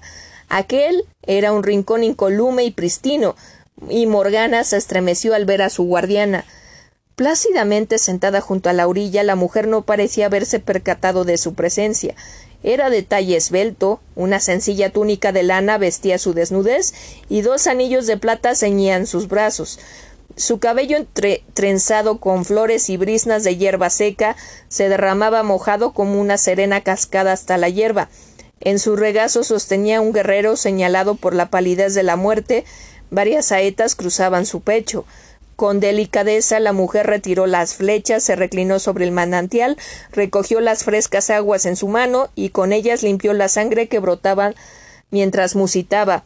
Que las heridas se cierren y el corazón vuelva a latir. Así te lo ruega Armid, hija de Dian hermana de Miach, de Miach o Miach.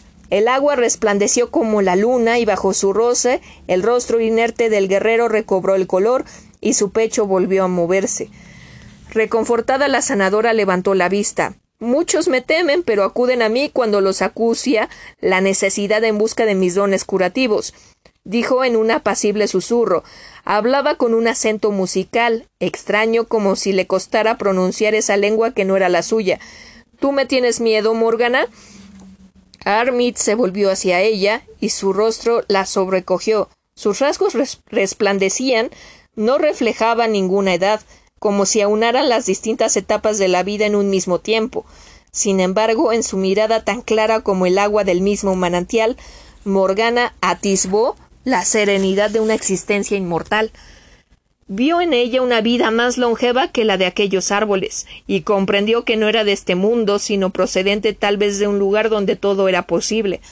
Yo sano las heridas del cuerpo, también las del espíritu, y veo que tu corazón ha sufrido mucho, está marcado por el odio y el rencor desde la más tierna edad. Puedo aliviar esa carga que llevas dentro, pero solo si tú lo deseas. ¿Es lo que buscas? Su honda preocupación y aquella voz insólita, tan dulce y amable, tocaron una parte de su alma que estaba encerrada bajo llave, y la conmovieron tan profundamente que no pudo evitar que las lágrimas brotaran de sus ojos. Eso era su magia, comprendió Morgana, alcanzar el dolor ajeno y aplacarlo. Quiero saber por qué no soy como los demás. Conozco las ciencias arcanas, sé los nombres de las estrellas, los ingredientes alquímicos, las fuerzas que mueven este mundo, pero hay otros muchos secretos que mi maestro nunca me desveló. Poderes invisibles, voces que me llaman. De niña veía criaturas que danzaban en el fuego. Las llamas me revelaban lo que iba a suceder o lo que había sucedido muy lejos. Me, asaltaban sueños enloquecedores. ¿Quiénes son la reina hechicera, la montaña y el dragón al que da muerte con su espada? ¿Estoy maldita? Armid no contestó de inmediato. Durante un momento mantuvo su mirada plácida en ella, pero a Morgana le pareció que su gesto se había vuelto más grave. Muchas preguntas han brotado de tu boca y guardas dentro más inquietudes. Es demasiado pronto para hablar de todas esas cuestiones, pero te ayudaré a encontrar algunas respuestas. Me complacería mucho tu, tu compañía y quizá con el tiempo podría mostrarte sendas antiguas que nadie ha transitado desde hace mucho tiempo. ¿Te gustaría? Morgana ya había dejado atrás la niñez y ardía en deseos de adentrarse en nuevos territorios, pero la abadía de Chisauster había grabado en ella las costumbres de Dios, llenándola con sus congojas. Ya debía de ser la hora de laudes, se había escapado al bosque con la excusa de buscar leña y si tardaba demasiado saldrían a buscarla, volverían a encerrarla en la cuadra oscura. Me gustaría, respondió, ya no temía los castigos. No tendrás que sufrir por estar conmigo, le aseguró Ayrmir. Esta tierra está bendecida por la vieja magia. Entre estos ancianos tejos el tiempo se ha detenido. Cuando abandones sus límites te encontrarás en el momento mismo en el que entraste. Podrás quedarte aquí tanto tiempo como desees, nadie te echará de falta, ni tendrás problemas en la abadía. Con suma delicadeza la sanadora con suma delicadeza, la sanadora dejó que el hombre herido se recuperara junto al manantial. Se puso en pie, extendió sus lánguidos brazos hacia Morgana y la estrechó amorosamente entre ellos. En el abrazo Morgana encontró una calidez que había creído olvidada, el toque primigenio de una madre que recibe a la hija perdida. Su piel olía a flores y a hierba fresca, sus cabellos desprendían el aroma de una criatura salvaje, y por primera vez en su vida Morgana sintió que había encontrado a su verdadera familia. La sangre antigua corre con fuerza en tus venas, le desveló a Irmit en un susurro como si se tratara del mayor de los secretos. Algunos creerán que es una maldición, pero yo te digo que has recibido un don extraordinario. Monaghan thought the head, mi querida muchacha.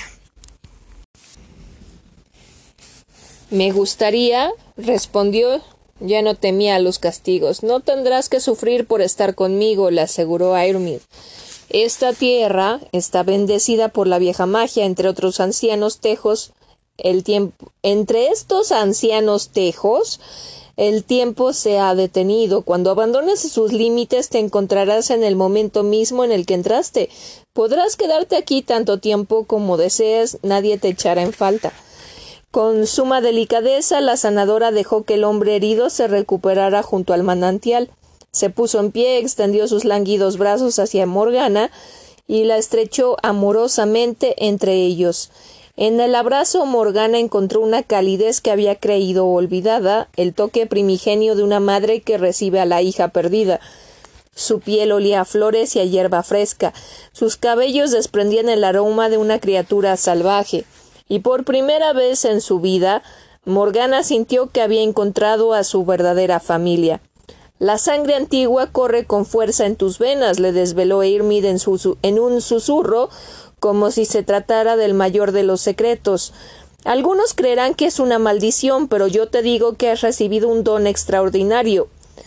Money get big hatch, mi querida muchacha. La herida estaba gangrenada, purulenta. Morgana apretó ligeramente el pie hinchado y un líquido amarillo esparció por sus dedos. Se esparció por sus dedos. El niño no se quejó, la frente le ardía. Su madre, que le sostenía en brazos, la miraba con angustia de quien teme escuchar la peor de las noticias. Estaba pálida, quizá también por efecto del humo que se esparcía por la modesta cabaña de piedra y troncos que Irmid había levantado entre dos grandes tejos que eran su hogar. Morgana intercambió una mirada silenciosa con su maestra, sabiendo lo que significaba. ¿Qué remedio ofrecerías a este niño? preguntó la sanadora con la gentileza de siempre. Lavaría la herida con una mezcla de agua y vino caliente, después la cubriría con un ungüento de caléndula, diente de ajo, lavanda y laurel, para la fiebre corteza de sauce hervida, y para el dolor jugo de amapola, respondió resuelta. Pero Hermit se llevó un dedo a los labios indicándole que no hablara más, no al menos delante de la madre. Ambas sabían que el niño estaba condenado a morir. No sobreviviría más que un par de días, una semana como muchos si le aplicaban los bálsamos, aunque esto solo alargaría innecesariamente su sufrimiento. Muy adecuado, yo no lo habría hecho mejor, asintió Irmit, que recogió su capa y se dirigió a la puerta de la choza. Prepara el ungüento, yo iré por agua. Morgana asintió y se apresuró a buscar un cuenco, un mortero y todo lo necesario para elaborar el emplasto. Una compleja red de cuerdas ocupaba el techo de la cabaña, el cáñamo trenzado cruzaba una de una a otra pared, sosteniendo toda clase de hierbas, flores y raíces. Morgana no tardó en encontrar lo que necesitaba, aunque sabía bien que ese remedio serviría de poco. Ninguna hierba salvaría la vida del niño. Únicamente el agua sagrada del manantial obraría el milagro, pero la sanadora prefería que los lugareños creyeran que los en remedios más mundanos. Entre las dos curaron al pequeño. Le envolvieron el pie con lienzos limpios y le dieron a beber el jugo de amapola, aunque Morgana sabía que solo la magia de su maestra le iba a salvar la vida. Esta noche dormirá profundamente, indicó Irmid. Mañana despertará sin fiebre y volverá a sonreír y a jugar al menos una semana. La madre estrechó a su hijo en medio del llanto y después besó sus manos sin poder expresar de otro modo su gratitud. Morgana los vio partir con una agradable satisfacción. Cada vez más aldeanos. Ah, cada vez más aldeanos vencían sus temores y se adentraban entre los tejos milenarios en busca de la sanadora y su joven pupila. Habían pasado ya varios años desde que ella misma hiciera ese mismo camino. Siempre que sus ocupaciones en el convento se lo permitían, escapaba a la tejera negra para aprender todo lo posible de Airmid. Ella las hierbas y las raíces y sus aplicaciones. Había aprendido a fabricar pociones y ungüentos para muchos y muy distintos males, y también había aprendido otras cosas además del arte de la curación. Descubrió que todos los demás estaban ciegos, donde no veían sino un robledal. Ella era capaz de vislumbrar un universo a una escala diminuta, poblada de presencias invisibles que llevaban allí más tiempo que nadie y que sobrevivirían cuando todos los hombres y mujeres de la creación hubieran desaparecido. Hermit la ayudó a recordar habilidades que nadie le había enseñado, pero que conocía desde siempre un lenguaje sin palabras con el que podía entender el susurro de la hierba, el lamento que hacían los árboles y el aullido de los lobos palabras mágicas que con las que podía conectar con los elementos de la naturaleza agua, viento, tierra, fuego. Ante ella se levantó, se, le reveló un rico y maravilloso mundo que hasta entonces solo había atisbado en parte, una realidad oculta a ojos de aquellos que confiaban en un solo Dios y condenaban todo lo que les era ajeno. Así, Morgana supo que mucho antes de que la sombra de la cruz se extendiera sobre el mundo, otros dioses gobernaron aquella tierra en un periodo de ancestrales sigilosamente por el nuevo dios. En cada una de sus visitas la sanadora le contaba algo nuevo sobre la religión antigua, y Morgana terminó conociendo los nombres de todos los dioses de antaño Dagda, padre bondadoso que proveía de alimento, Danu, amorosa diosa madre, Tuirán, gobernante de las tormentas, Morrigan, de la muerte y de la guerra, y mientras unas horas se arrodillaba para entonar el Angelus, otras corría descalza por el bosque, danzaba desnuda y cantaba al sol y a la luna. Hoy quiero enseñarte algo distinto, Morgana, le anunció a cuando la mujer y su hijo se hubieron marchado. Un brillo especial centellaba en sus ojos, pero para ella tendremos que, para ello tendremos que salir de la protección de los viejos tejos. En todos los años que llevaba bajo la tutela de la sanadora, Morgana jamás la había visto traspasar la linde de la tejera, como si el hecho de posar un pie fuera de sus límites supusiera un peligro mortal para ella. Por eso siguió sus pasos con emoción tratando de imaginar qué quería mostrarle.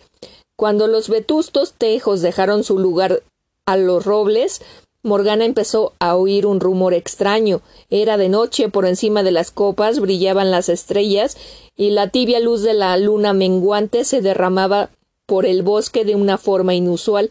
Había llegado la primavera, el aire estaba lleno de aromas nuevos y penetrantes.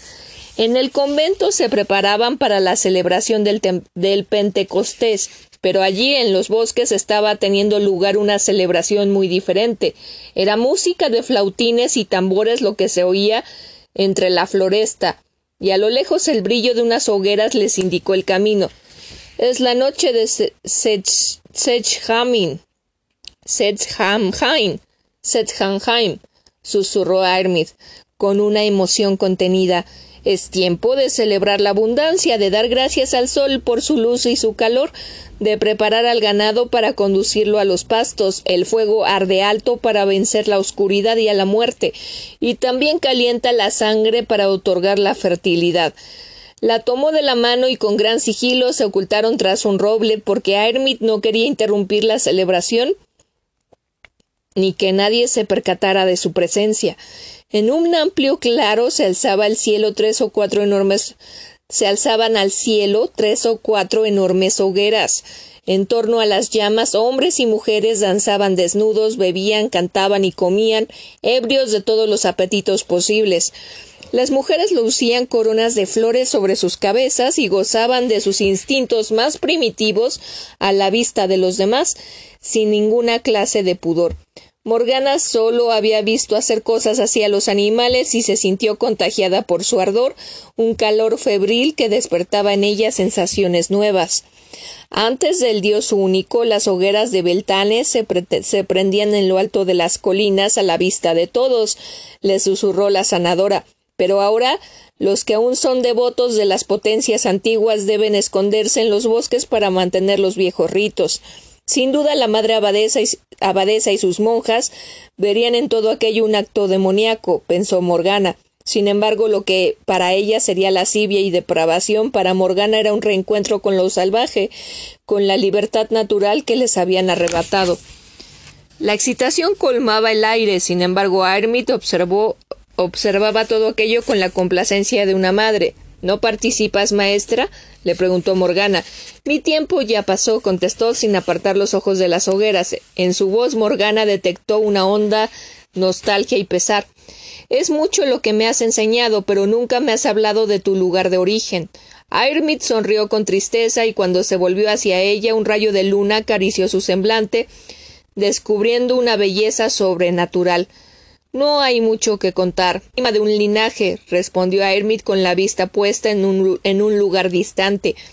Mi pueblo fue grande una vez, vivíamos en un lugar de belleza inigualable, morábamos en palacios magníficos y nadie pensaba que nuestro esplendor pudiera tener fin. Ignorábamos que habían otros más antiguos y fuertes que nosotros. Pero un día llegaron para conquistar y nos arrebataron todo cuanto teníamos. No hay mucho que contar. Soy la última de mi linaje, respondió Hermid con la vista puesta en un lugar muy distante. Mi pueblo fue grande una vez. Vivíamos en un lugar de belleza inigualable, morábamos en palacios magníficos y nadie pensaba que nuestro esplendor pudiera tener fin. Ignorábamos que había otros más antiguos y fuertes que nosotros, pero un día llegaron para conquistar y nos arrebataron todo cuanto teníamos. Nos alzamos contra ellos, pero la batalla fue funesta y cayeron muchos de los míos. Solo unos pocos pudimos escapar. Cada palabra que pronunciaba tenía el peso de muchas eras. Morgana quedó estremecida por el relato. Sin embargo, tu presencia aquí señala un cambio de ciclo, estoy segura de ello, admitió Hermid, y le acarició la mejilla con veneración. Tienes dentro de ti algo muy poderoso, Morgana, una fuerza inusual. Tardé un tiempo en darme cuenta, pero ahora ya lo sé.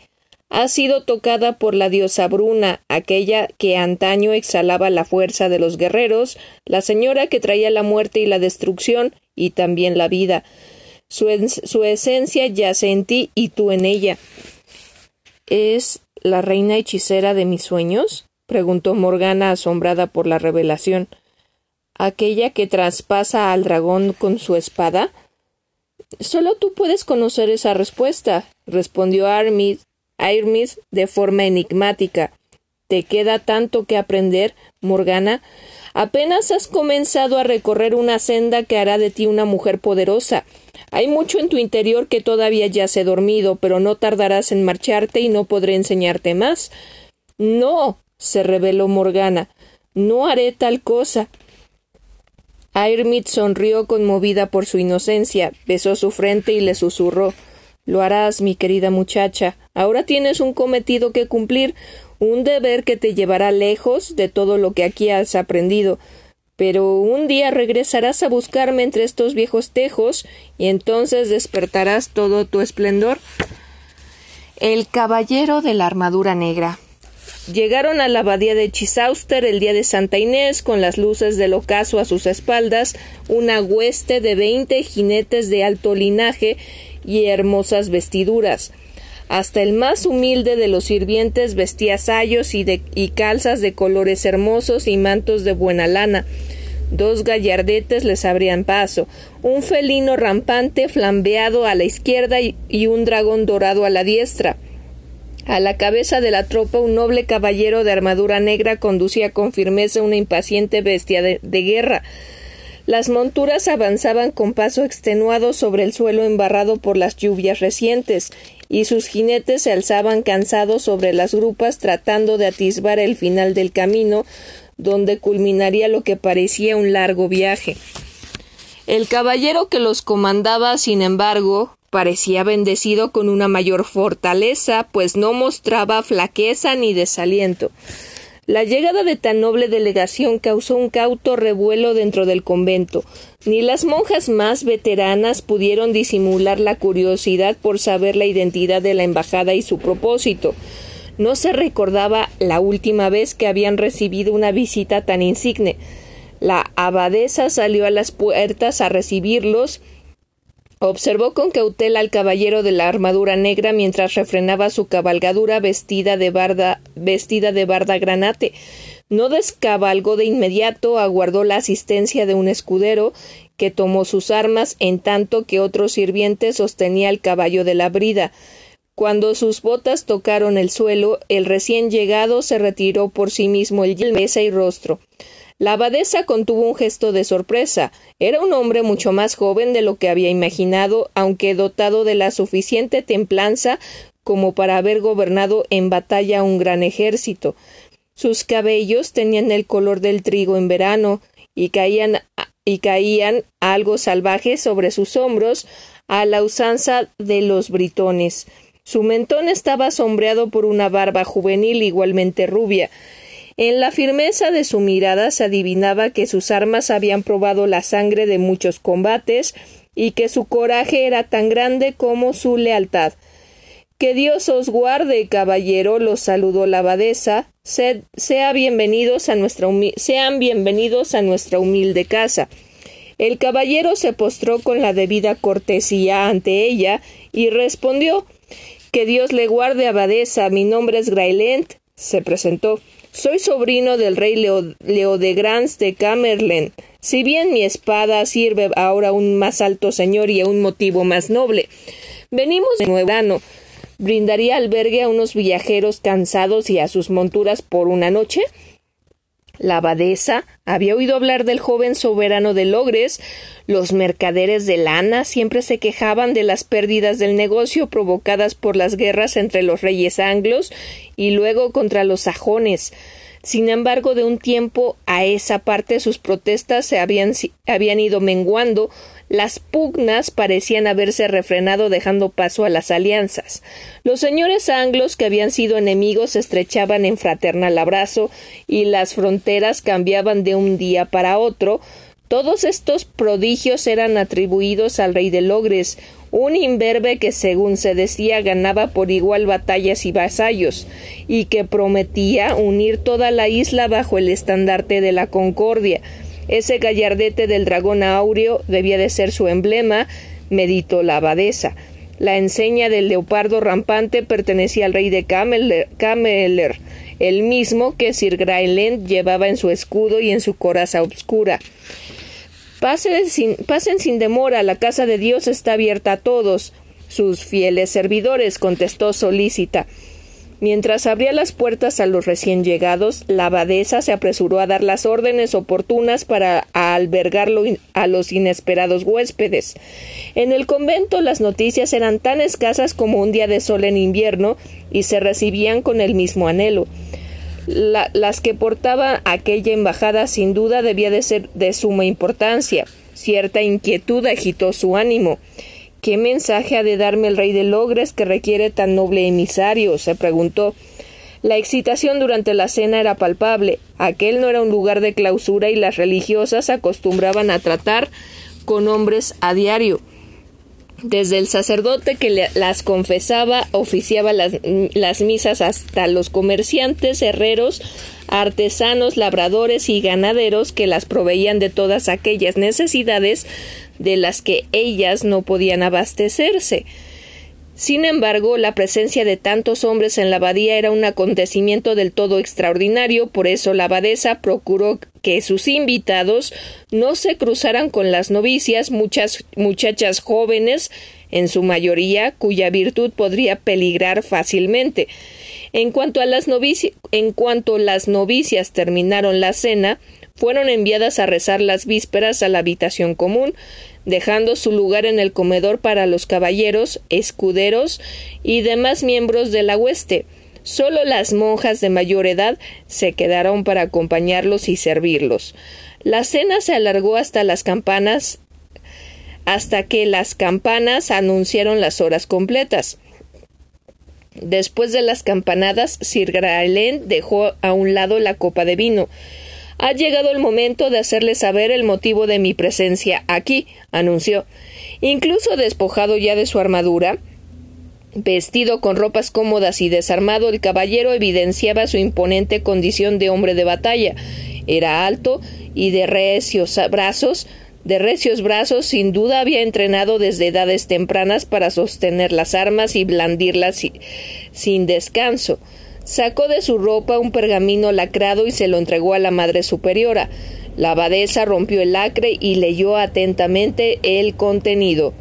Sus ojos se abrieron por la sorpresa según avanzaba las líneas. Apretó los labios, presa de la turbación, pero de ellos no brotó una palabra.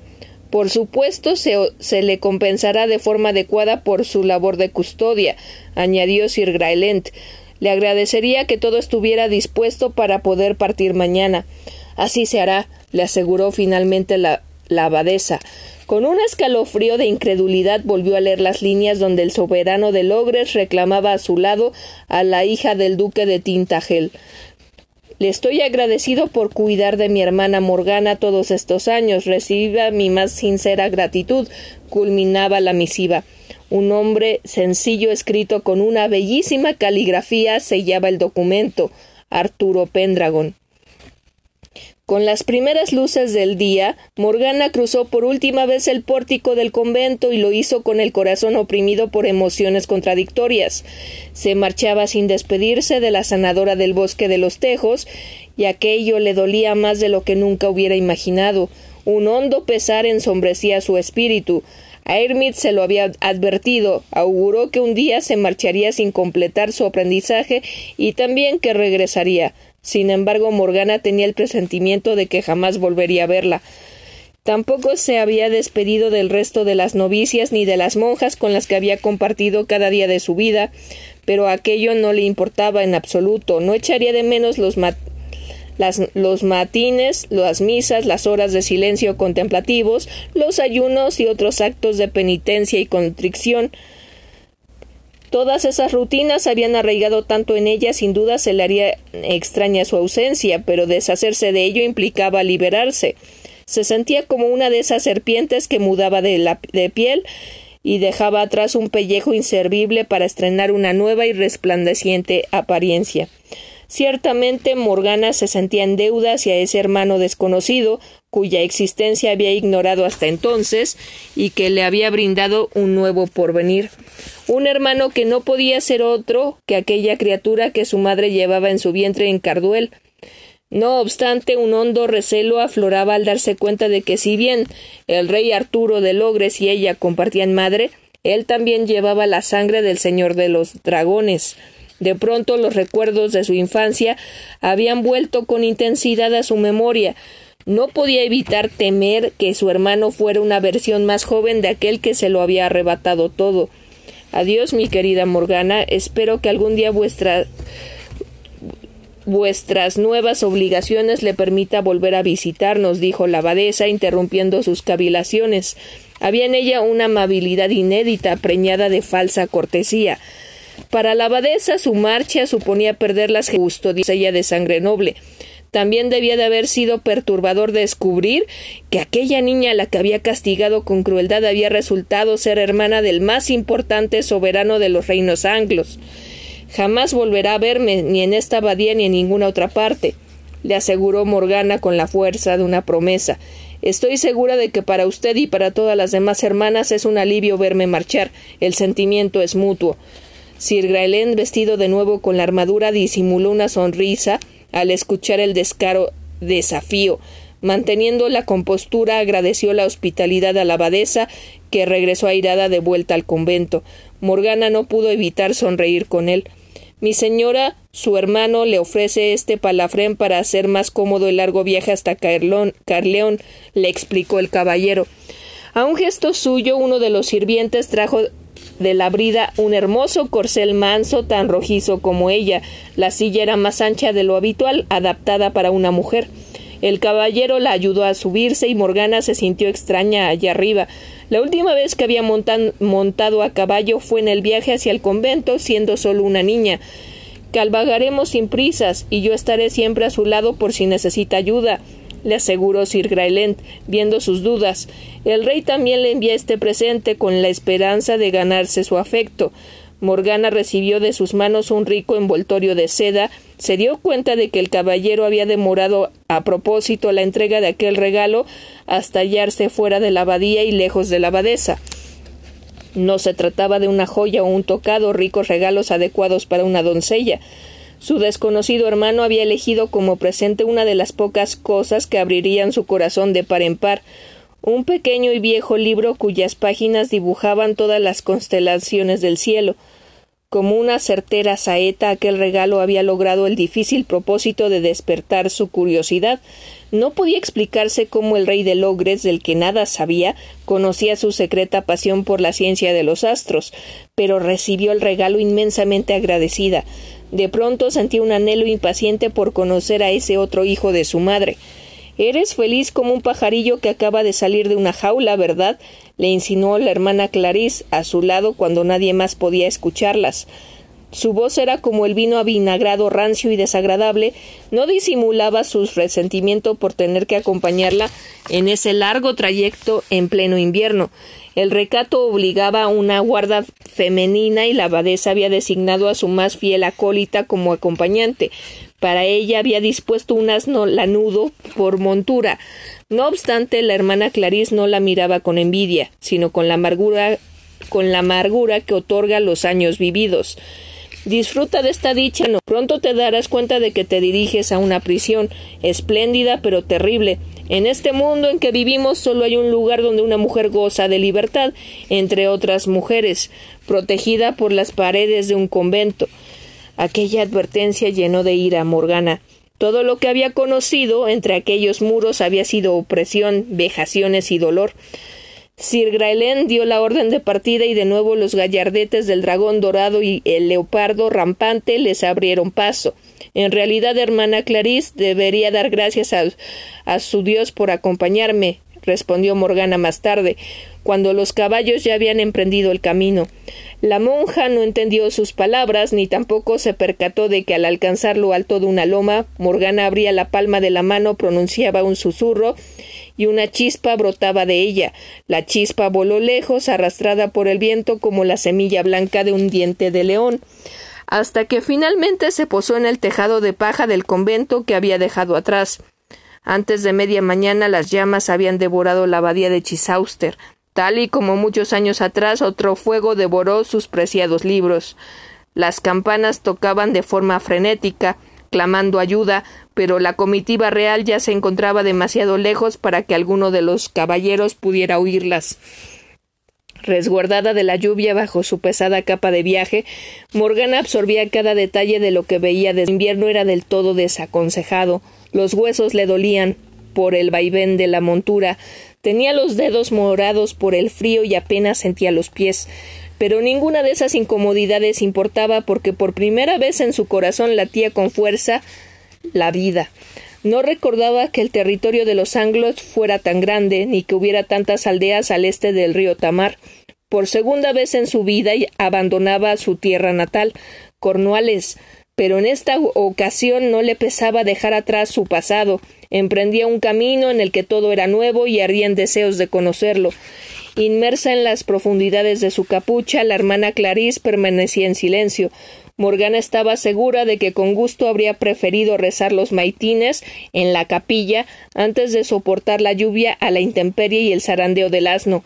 En cambio, para ella, que en el bosque de tejos adoraba retosar en los prados húmedos y correr descalza por el barro, aquel aguacero era una bendición. A su lado Sir Graelent cabalgaba a lomos de su bestia de batalla con la cabeza descubierta y parecía disfrutar tanto de la lluvia como ella, por encima de su coraza colgaba un cordón con una extraña cruz de paja trenzada. Era muy humilde y sencilla, se parecía a los, a los símbolos que Hermit solía trenzar entre los tejos con juncos que recogía de la charca. Es la cruz de Santa Brígida de Kildare, le explicó acariciándola entre los dedos. Aquello la intrigó porque Sir Graelén no parecía en absoluto un hombre devoto. Creí que era un símbolo pagano. Y estás en lo cierto. Le confesó bajando la voz. Cuando era niño, mis hermanas mayores solían contarme muchas historias sobre Brigid, la última druidesa de Eiriu, hija de un rey y de su esclava Picta. Era una protegida de la diosa de su mismo nombre, pero un día accedió a ser bautizada. Aceptó al nuevo dios tal y como admitiría un huésped en su morada, sin renunciar a sus antiguos ritos. Al morir, sin embargo, enterraron con ella cualquier mención de su condición de sacerdotisa, pagana y desvirtuaron su historia para que todos la recordaran como una monja piadosa, como Santa Brígida. Las mentiras son más seductoras y perduran más que la verdad, se lamentó. Pero no todos hemos olvidado quién era. Mis hermanas me tejieron este amuleto para que me protegiera en los combates y lo he llevado conmigo desde entonces. ¿Ha librado muchas batallas? le preguntó Morgana con curiosidad. Graenlen sonrió. Las mejores fueron las que combatí hombro a hombro con su hermano, respondió orgulloso. Arturo es el más fiel de los compañeros. Nadie ha podido igualarlo en proezas de armas o valentía. En su cintura porta una espada prodigiosa. No hay coraza o escudo que resista a su filo. Lo he visto partir a hombres como si fueran manzanas o sajar a jinetes y monturas de un solo golpe. Es un luchador imbatible, pero también un rival compasivo y magnánimo. Muchos de, muchos de sus enemigos terminan por postrarse ante él, vencidos por su grandeza. Me siento muy honrado por haber sido su compañero de armas. Por eso le sirvo con agrado. Le aseguró. Su interés por él crecía a cada palabra suya. Morgana se preguntaba cómo sería caer León. Lo poco que recordaba de Carduel era que se trataba de un, lugar hostil, morada de mentiras engoladas, ambiciones y traiciones. Ella er, era hija del duque de Tintagel, señor de una importante tierra, pero no estaba segura de, haber, de saber comportarse en una corte. Toda aquella vida se había desvanecido, y aunque había sido liberada de su vida como novicia, seguía vistiendo los mismos hábitos que había llevado toda su vida, porque no tenía otras ropas. No conocía el tacto de los ricos paños que lucían Sir Graelén y sus hombres. Pasó su mano por esa tosca tela que vestía su piel, le, la toca que cubría su cabeza. Ahora eres una doncella liberada de cualquier voto. No estás obligada a seguir llevando eso observó Grailent. Estoy seguro de que le agradará, le agradará más su hermano si le muestra le agradarás más a tu hermano si te muestras tal y como eres sin esconderte bajo ese velo.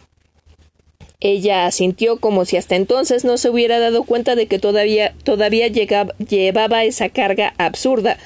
Se desprendió de la, se desprendió de la toca y para horror de su custodia la arrojó al pie del camino y la dejó en el barro como un inútil. La risa acudió a sus labios de forma espontánea, aliviada y agradada por el tacto de la lluvia sobre su cabello libre. A su lado Graenlen la miró con asombro ante la visión de la salvaje cabellera roja que sus hábitos de novicia había ocultado. Algo en su silencio le dijo que ya nunca podría verla de la misma forma. Tras una, tras una semana cruzando bosques y ríos y bordeando los lagos, siempre hacia el este, un inusual cielo soleado los acompañó durante varios días. Habían alcanzado un paraje abierto de grandes praderas y amables lomas que suavizaban el paisaje. A lo lejos en el horizonte se dibujaba la silueta azul de unas montañas. Llegados a la ribera del Cerven, ante el estrechamiento del estuario, Sir Graelent mandó cruzar al otro lado del río y desvió a los suyos hacia el oeste, lo que extrañó a Morgana. Tenía entendido que el ogre se extendía hacia el este, comentó. Está en lo cierto, mi señora, asintió Graelent gratamente sorprendido por sus conocimientos. Estamos en tierras de logres desde que dejamos atrás a Bilión y ahora de hecho la abandonamos. Las abandonamos en, este, en estos tiempos de guerra el único refugio seguro al que su hermano puede retirarse es la poderosa fortaleza de Caerleón. Es una propiedad ancestral de los reyes de Logres en el sur de Gales. Allí se hallan reunidos muchos reyes y caballeros fieles a su causa. No tardaremos en divisarla, quedará deslumbrada por sus altas murallas y sus torres majestuosas. Siente impaciencia por conocer a su hermano. Impaciencia y también temor, admitió ella. No tiene nada que temer, el rey le acogerá con el cariño que se merece y de corazón generoso y justo, y arde en deseos de conocerla, se lo aseguro. Tal como el caballero le había anticipado al divisar el antiguo bastión galés de los soberanos de Logres, Morgana se quedó sin aliento. Graenland no había exagerado. Sus imponentes murallas de piedra gris, con decenas de almenas y saeteras, constituían una protección inexpugnable. Había sido construida de forma estratégica en lo alto de una colina de suave pendiente, pero ardua y prolongada. Por encima de las ciclopeas defensas, un robusto pabellón de majestuosas torres dominaban todo el paisaje, imponente como una montaña. En la barbacana, enormes estandartes daban la bienvenida a los recién llegados. Morgana jamás había visto nada tan magnífico. Caerleon eclipsaba las, las fortalezas de Terraville y Tintagel.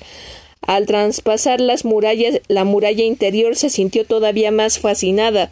En el patio de armas había una frenética actividad. Varios palenques albergaban luchas.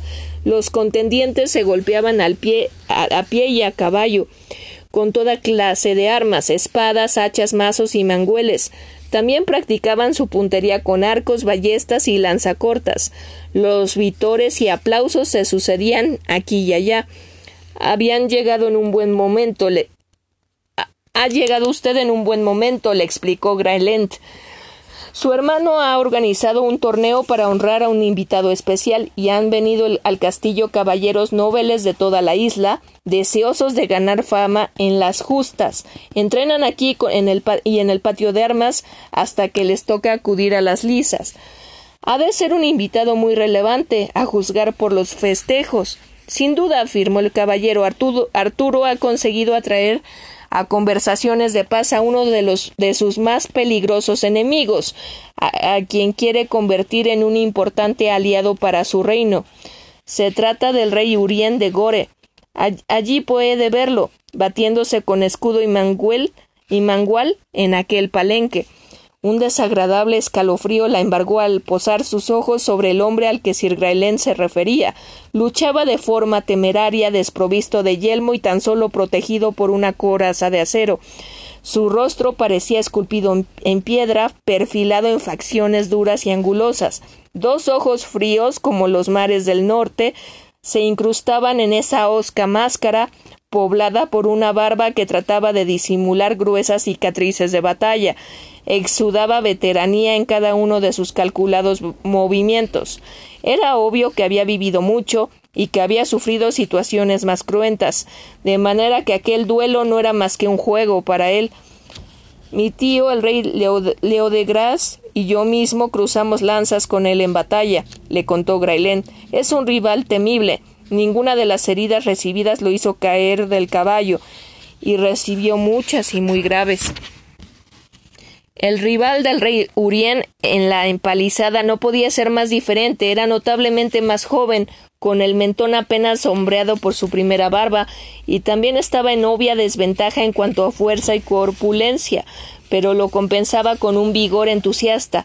Guardando la cortesía, también luchaba con la cabeza descubierta y más aún había renunciado a su escudo, su valía de una sola espada que empuñaba eh, con ambas manos para hacer frente al peligroso manguel, mangual que pasaba a un lado y a otro. Tenía una habilidad innata para la lucha. Sus pies se movían ligeros como una danza, esquivando con fatlas embestidas, pero cuando veía la oportunidad de atacar, lo astroceder a su rival. Morgana se sintió fuertemente atraída por esa espada. Su filo silbaba con un timbre casi musical en cada arremetida, casi como si cantara, y cuando impactaba en el escudo de Urien, la hoja centellaba como con un hermoso resplandor. Aquel acero no tenía nada de corriente. Morgana sabía reconocer la magia cuando la veía. Aquella arma estaba henchida de ella. Tenía una cualidad sobrenatural extraordinaria tan antigua y poderosa que le produjo escalofríos. Es la espada de mi sueño, comprendió maravillada, el acero sagrado que empuñaba la reina Bruna para matar al dragón. Habían pasado muchos años desde aquella visión, pero todavía algunos retazos se repetían en sus sueños. Ahora con su acerado canto la espada parecía llamarla, la instaba a que traspasara los límites de la lisa y se la arrebatara a su portador. Morgana advirtió un profundo vínculo entre el arma y aquel que la empuñaba, un enlace místico e irrompible. Al mismo tiempo también ella se sentía fuertemente ligada a esa espada, como si le perteneciera por derecho propio. En ese instante el joven combatiente tomó por sorpresa a Urien y golpeó su guantelete de forma que lo obligó a soltar el pomo del mangual y lo dejó desarmado. Sorprendido por este ataque, el rey tropezó y cayó de espaldas. Ha luchado magníficamente, admitió el joven, que se secó la frente con el antebrazo y tendió una mano a su adversario con gesto amistoso para ayudarlo a ponerse en pie. En la próxima lisa, sin duda, el derrotado seré yo. Urien cabeceaba como un toro, pero no era tan insensato como para despreciar su ofrecimiento. Aceptó la mano tendida y reconoció su capital y reconoció su capitulación. No obstante, abandonó con premura el palenque alegando que necesitaba un trago de vino. Le ha, le ha impresionado, indagó Graelén mientras la ayudaba a descender de su montura, pero la conversación fue prontamente interrumpida por un saludo de alegría. Grailén de Camerlen ya está de vuelta. El joven vencedor de la lisa había enfundado su espada y caminaba hacia ellos a buen paso con el arma en la mano. Tenía la cara salpicada de barro y el sudor corría por sus sienes, por el esfuerzo del combate. Morgana se desprendió de su capucha y cuando sus ojos se cruzaron con los del muchacho, el corazón se le detuvo en el pecho. Vio en él la misma mirada de su madre, noble y cálida a un mismo tiempo, aunque de manera casi imperceptible, sus facciones elegantes y su sonrisa le recordaban a ella. Él también se quedó algo aturdido al verla, por un momento no supo qué decir. He cumplido mi palabra, Majestad, intervino el caballero de forma oportuna. Le traigo sana y salva a su hermana. Morgana le presento al rey Arturo. Su hermano no solo evocaba a su vez él muy poco de su padre, Uther Pendragon, lo cual supuso un enorme alivio para ella. Durante los días siguientes, y a pesar de sus muchas ocupaciones y compromisos, Arturo se esforzó por pasar con ella todo el tiempo posible. Insistió en mostrarle los rincones más hermosos de los alrededores, y ella se sintió fascinada por lo apacible de aquellos paisajes. En sus paseos Arturo podía desprenderse de la carga de su posición, una intensa familiaridad había surgido entre los dos desde su primer encuentro. Todo en él le resultaba conocido y cercano, como si se conocieran desde siempre y jamás hubieran sido separados. Arturo despertaba en ella un gran afecto y simpatía y le parecía que el sentimiento era mutuo. Hubiera creído que ambos habían caído víctimas de algún hechizo, y sin embargo todo había surgido de forma tan natural y casi intuitiva como si sus naturalezas se hubieran reconocido al encontrarse. En aquellas caminatas Morgana tomó conciencia de la crueldad de Uther Pendragon no solo con ella, sino también con su hermano. Lo separó de su madre cuando era apenas un recién nacido, de manera que durante mucho tiempo él ni siquiera supo que tenía otra familia. Crecí creyendo que era hijo de Sir Víctor, un noble caballero, y de su bondadosa esposa le contó Arturo. Ambos me criaron con todo el afecto que se le debe a un vástago propio, y hasta tiempos recientes no supe que ellos no eran mis verdaderos padres y quienes fueron en verdad los que me engendraron. ¿Qué sabes de, nuestra madre Ingrain? preguntó Morgana con una mezcla de temor y zozobra. Todo cuanto he sabido es que vive, pero recluida y apartada de un mundo que ya nada le interesa. Aquellas noticias tendrían que haber sido un bálsamo para las inquietudes que la sacudían desde la niñez, pero lo cierto es que saber que su madre estaba viva no le sirvió de consuelo. Arturo la miró con tristeza, quizá imaginando cómo hubiera sido su vida si ambos no hubieran sido separados a tan tierna edad. Aunque tarde, Dios me ha regalado tres hermanas. Gracias a Elaine y a Morguis, he podido tender puentes con dos de mis más feroces rivales, el rey Nentres de Garlot y el rey Lot de Lotian. Pero entonces descubrí que había una hermana más, cuyo paradero ni siquiera Elaine y Morgeus conocían, y supe que todos estos años había permanecido en un pequeño convento de Cornuales. Ojalá pudiera haber ido yo mismo a buscar a buscarte. No pudiste enviar a un mejor emisario, le aseguró Morgana, pero no nos lamentemos más por el tiempo perdido y disfrutemos del que nos aguarda.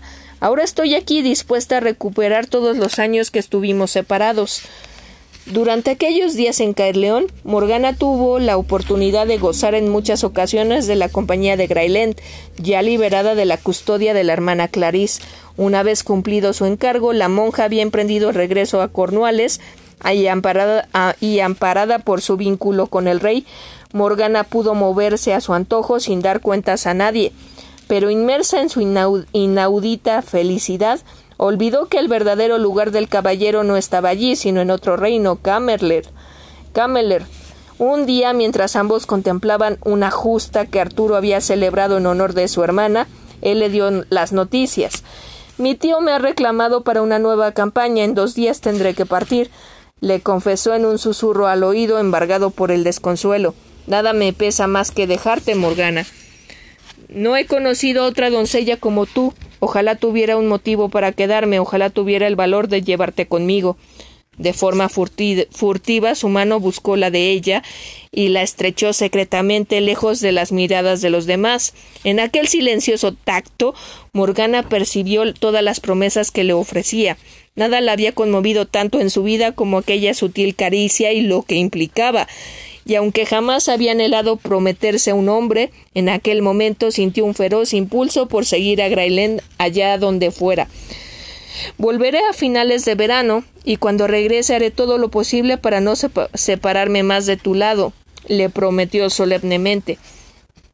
El firmamento estival se mostraba aquella noche con una belleza sobrecogedora. En ausencia de luna se diría que un océano infinito pendía sobre el mundo donde las estrellas eran granos de arena resplandecientes esparcidos por el viento. Con su preciado libro de las constelaciones en una mano y su candil en la otra, Morgana observaba aquella grandeza mientras trataba de identificar nuevas estrellas. Cuando llega San Lorenzo el cielo llora con lágrimas resplandecientes, oyó que decía una voz tras ella. Eso solía contarme el que durante años creí que era mi padre. Así es, asintió Morgana, recibiendo complacida a su hermano. Si miras atentamente hacia allí en la constelación de Perseo, todavía puedes ver algunas de sus veloces lágrimas. Arturo miraba el firmamento contagiado por su fascinación. El verano había pasado rápidamente y Morgana se había acomodado con facilidad a su nueva vida, sus nuevas vestiduras y una libertad que hasta entonces nunca había conocido. Una de sus costumbres favoritas era subir por la noche a la torre más alta de Caerleón para ver las estrellas, y pese a los recelos que aquello había suscitado, nadie se lo había impedido. Veo que mi presente te ha complacido, observó Arturo. Nada podría haberme conmovido más. ¿Cómo lo supiste? indagó Morgana. Tengo que confesarlo, sé muy poco sobre las damas y sus gustos, solo he conocido la guerra desde que era un muchacho, reconoció Arturo. Alguien me lo sugirió, un hombre sabio capaz de ver los días venideros y adivinar los secretos y pensamientos de los demás. Me dijo que con este libro me ganaría tu corazón. Merlín, murmuró ella. Ese nombre la sacudió de tal forma que Arturo tuvo que sostenerle el candil antes de que lo dejara caer al suelo. ¿Lo conoces? Es mi fiel consejero desde hace años. No sé qué hubiera sido de mí y de esta isla sin su sabiduría. Lamentablemente vende cara a su presencia, viene y va como el viento a su antojo. Hace tiempo que nadie lo ha visto. Aún estremecida, Morgana contempló el libro de las estrellas como si lo viera por primera vez. El viento sopló de pronto apagando la vela del candil, y un frío inesperado la sacudió hasta el tuétano. Grailén cumplió su promesa, regresó para el día de San Martín y fue recibido con gran alborozo en la corte de Caerleón, donde era muy querido. A pesar de ello, Morgana no renunció a los paseos con su hermano, a quien nunca le parecía que hubiera suficientes horas para compartir pensamientos e inquietudes. En una de sus habituales charlas, la alegría de Arturo de pronto se vio empañada por un pensamiento asiago. Hay algo que me gustaría preguntarte, pero me pesa el corazón. Dime, no temas, le preguntó Morgana. Nada de lo que puedas decir mi hermano podría ofenderme. Un caballero de alta cuna ha solicitado tu mano. Es un gran luchador, poseedor de muchas virtudes y a decir verdad, un enlace semejante beneficiaría en mucho a mi reino. Pero no te voy a obligar a hacer tal cosa. Sé que amas tu independencia y me pesaría verte atada a un hombre. Deseo ante todo tu felicidad. Y de acceder a esta proposición tendrías que marcharte con tu con ese esposo a su tierra. Yo ya no podría tenerte más tiempo a mi lado. Morgana sintió que su corazón latía muy rápido. Sus pensamientos volaron a las últimas palabras que había intercambiado con Sir Graelent. Nada me, me, placería más que conceder la mano a ese caballero, respondió Morgana henchida de felicidad. Puedes decirle que estaré muy dichosa de seguirlo a donde él vaya. La prontitud y vehemencia de su respuesta sorprendieron sobremanera a Arturo. No lo esperaba, lo confieso. Si es lo que desea, deseas, hermana, así se lo diré al caballero, y prepararemos las nupcias de inmediato. Lamentaré perderte tan pronto respondió sinceramente afligido. Si te place esta misma noche, durante la cena, anunciaré tu compromiso. Las llamas de la chimenea ardían con fuerza en el gran salón del castillo. El ambiente estaba muy caldeado, el aroma de una res asada invadía todos los rincones. Los perros ladraban, mendigando su parte de carne. La música de los flautines animaba a los comensales y las carcajadas se alzaban en, la algarabía rememorando los mejores momentos de batallas y otras contiendas. Reyes y reinas, nobles caballeros y grandes damas estaban presentes, convocados por Arturo para compartir la cena. Sentada a la derecha del rey de Logres, Morgana no podía disfrutar con los demás de los manjares y de su buen humor. Sus manos temblaban. No podía siquiera levantar la vista para mirar a Sir Graylen sentado al otro lado de la sala junto con otros caballeros como él. debería haberse sentido muy feliz, pero en su interior el miedo le oprimía las entrañas y apenas había logrado probar bocado. Para una ocasión tan insigne, Arturo le había obsequiado un bellísimo vestido de color granada que realzaba la palidez de su piel y su cabello encarnado. Las sirvientas se habían encargado de embellecer sus rizos para que destacara en belleza sobre las demás doncellas. Todos habían alabado su hermosura, caballeros y damas, pero ella no dejaba de, de sentirse una impostora, tanto como Uther Pendragon la noche en la que se presentó en Tintagel. Ha llegado el momento, le dijo por fin Arturo, y la tomó de la mano con una sonrisa alentadora para infundirle ánimo. Se puso en pie y golpeó la mesa con el puño de su espada para llamar la atención de sus invitados y hacer que la, que la sala quedara en silencio. Tengo una grata nueva que anunciarles, dijo el joven rey tomando su copa de vino. Muchos saben ya de mi devoción por mi hermana Morgana, a la que el destino me impidió conocer hasta tiempos recientes. Es para mí un gran honor anunciar que un caballero me ha pedido su mano y que ella ha aceptado concedérsela. Los aplausos y los vítores irrumpieron su discurso. Con el corazón en un puño, Morgana buscó la, la mirada de Grailent, pero no vio en él la alegría que esperaba.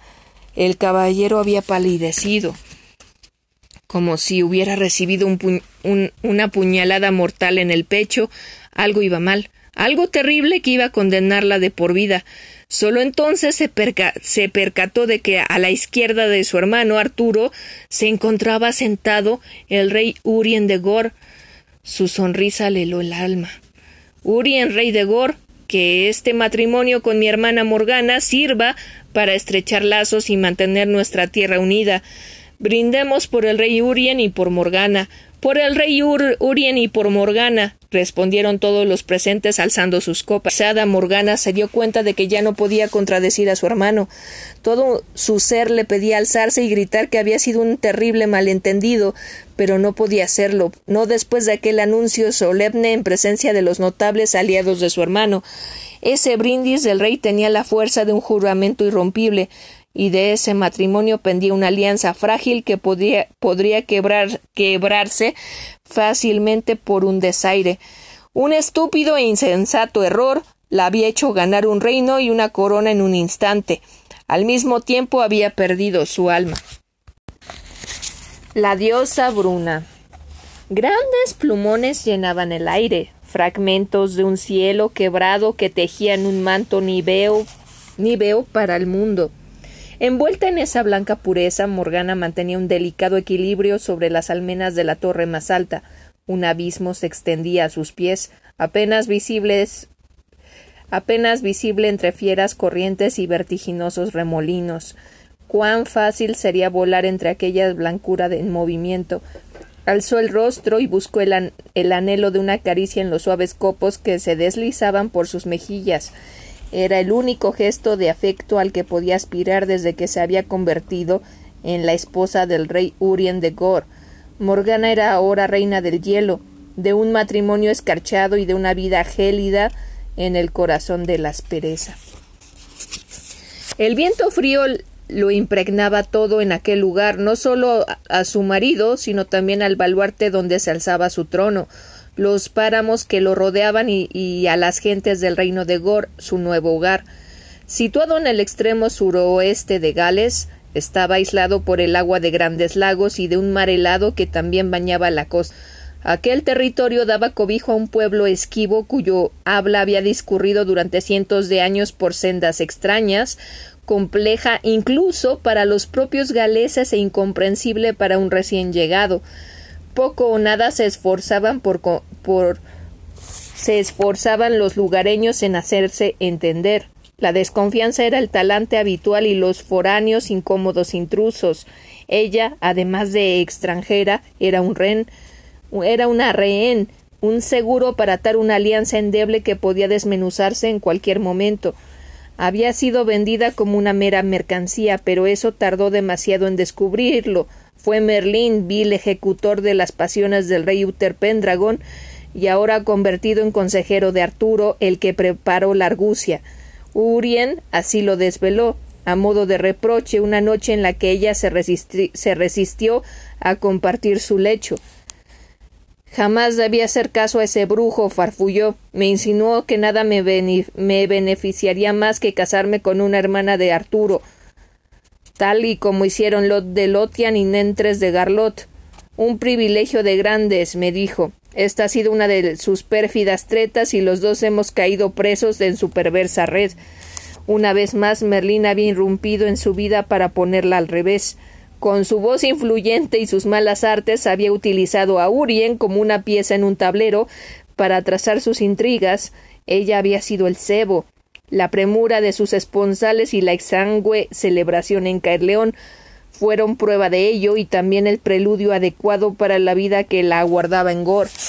A su llegada a la austera fortaleza, Morgana no gozó del recibimiento que la familia del marido debía dispensar a la novia. Desde el primer día, su, su condición de reina solo había suscitado la más absoluta de las indiferencias.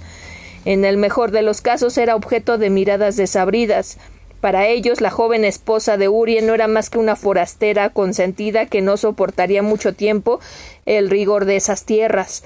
Para las gentes de Gor únicamente había una virtud digna de aprecio, la dureza de espíritu. Solo gracias a ella se podía sobrevivir en un territorio azotado por el viento del océano, donde la mayor parte del año transcurría bajo el dominio del frío.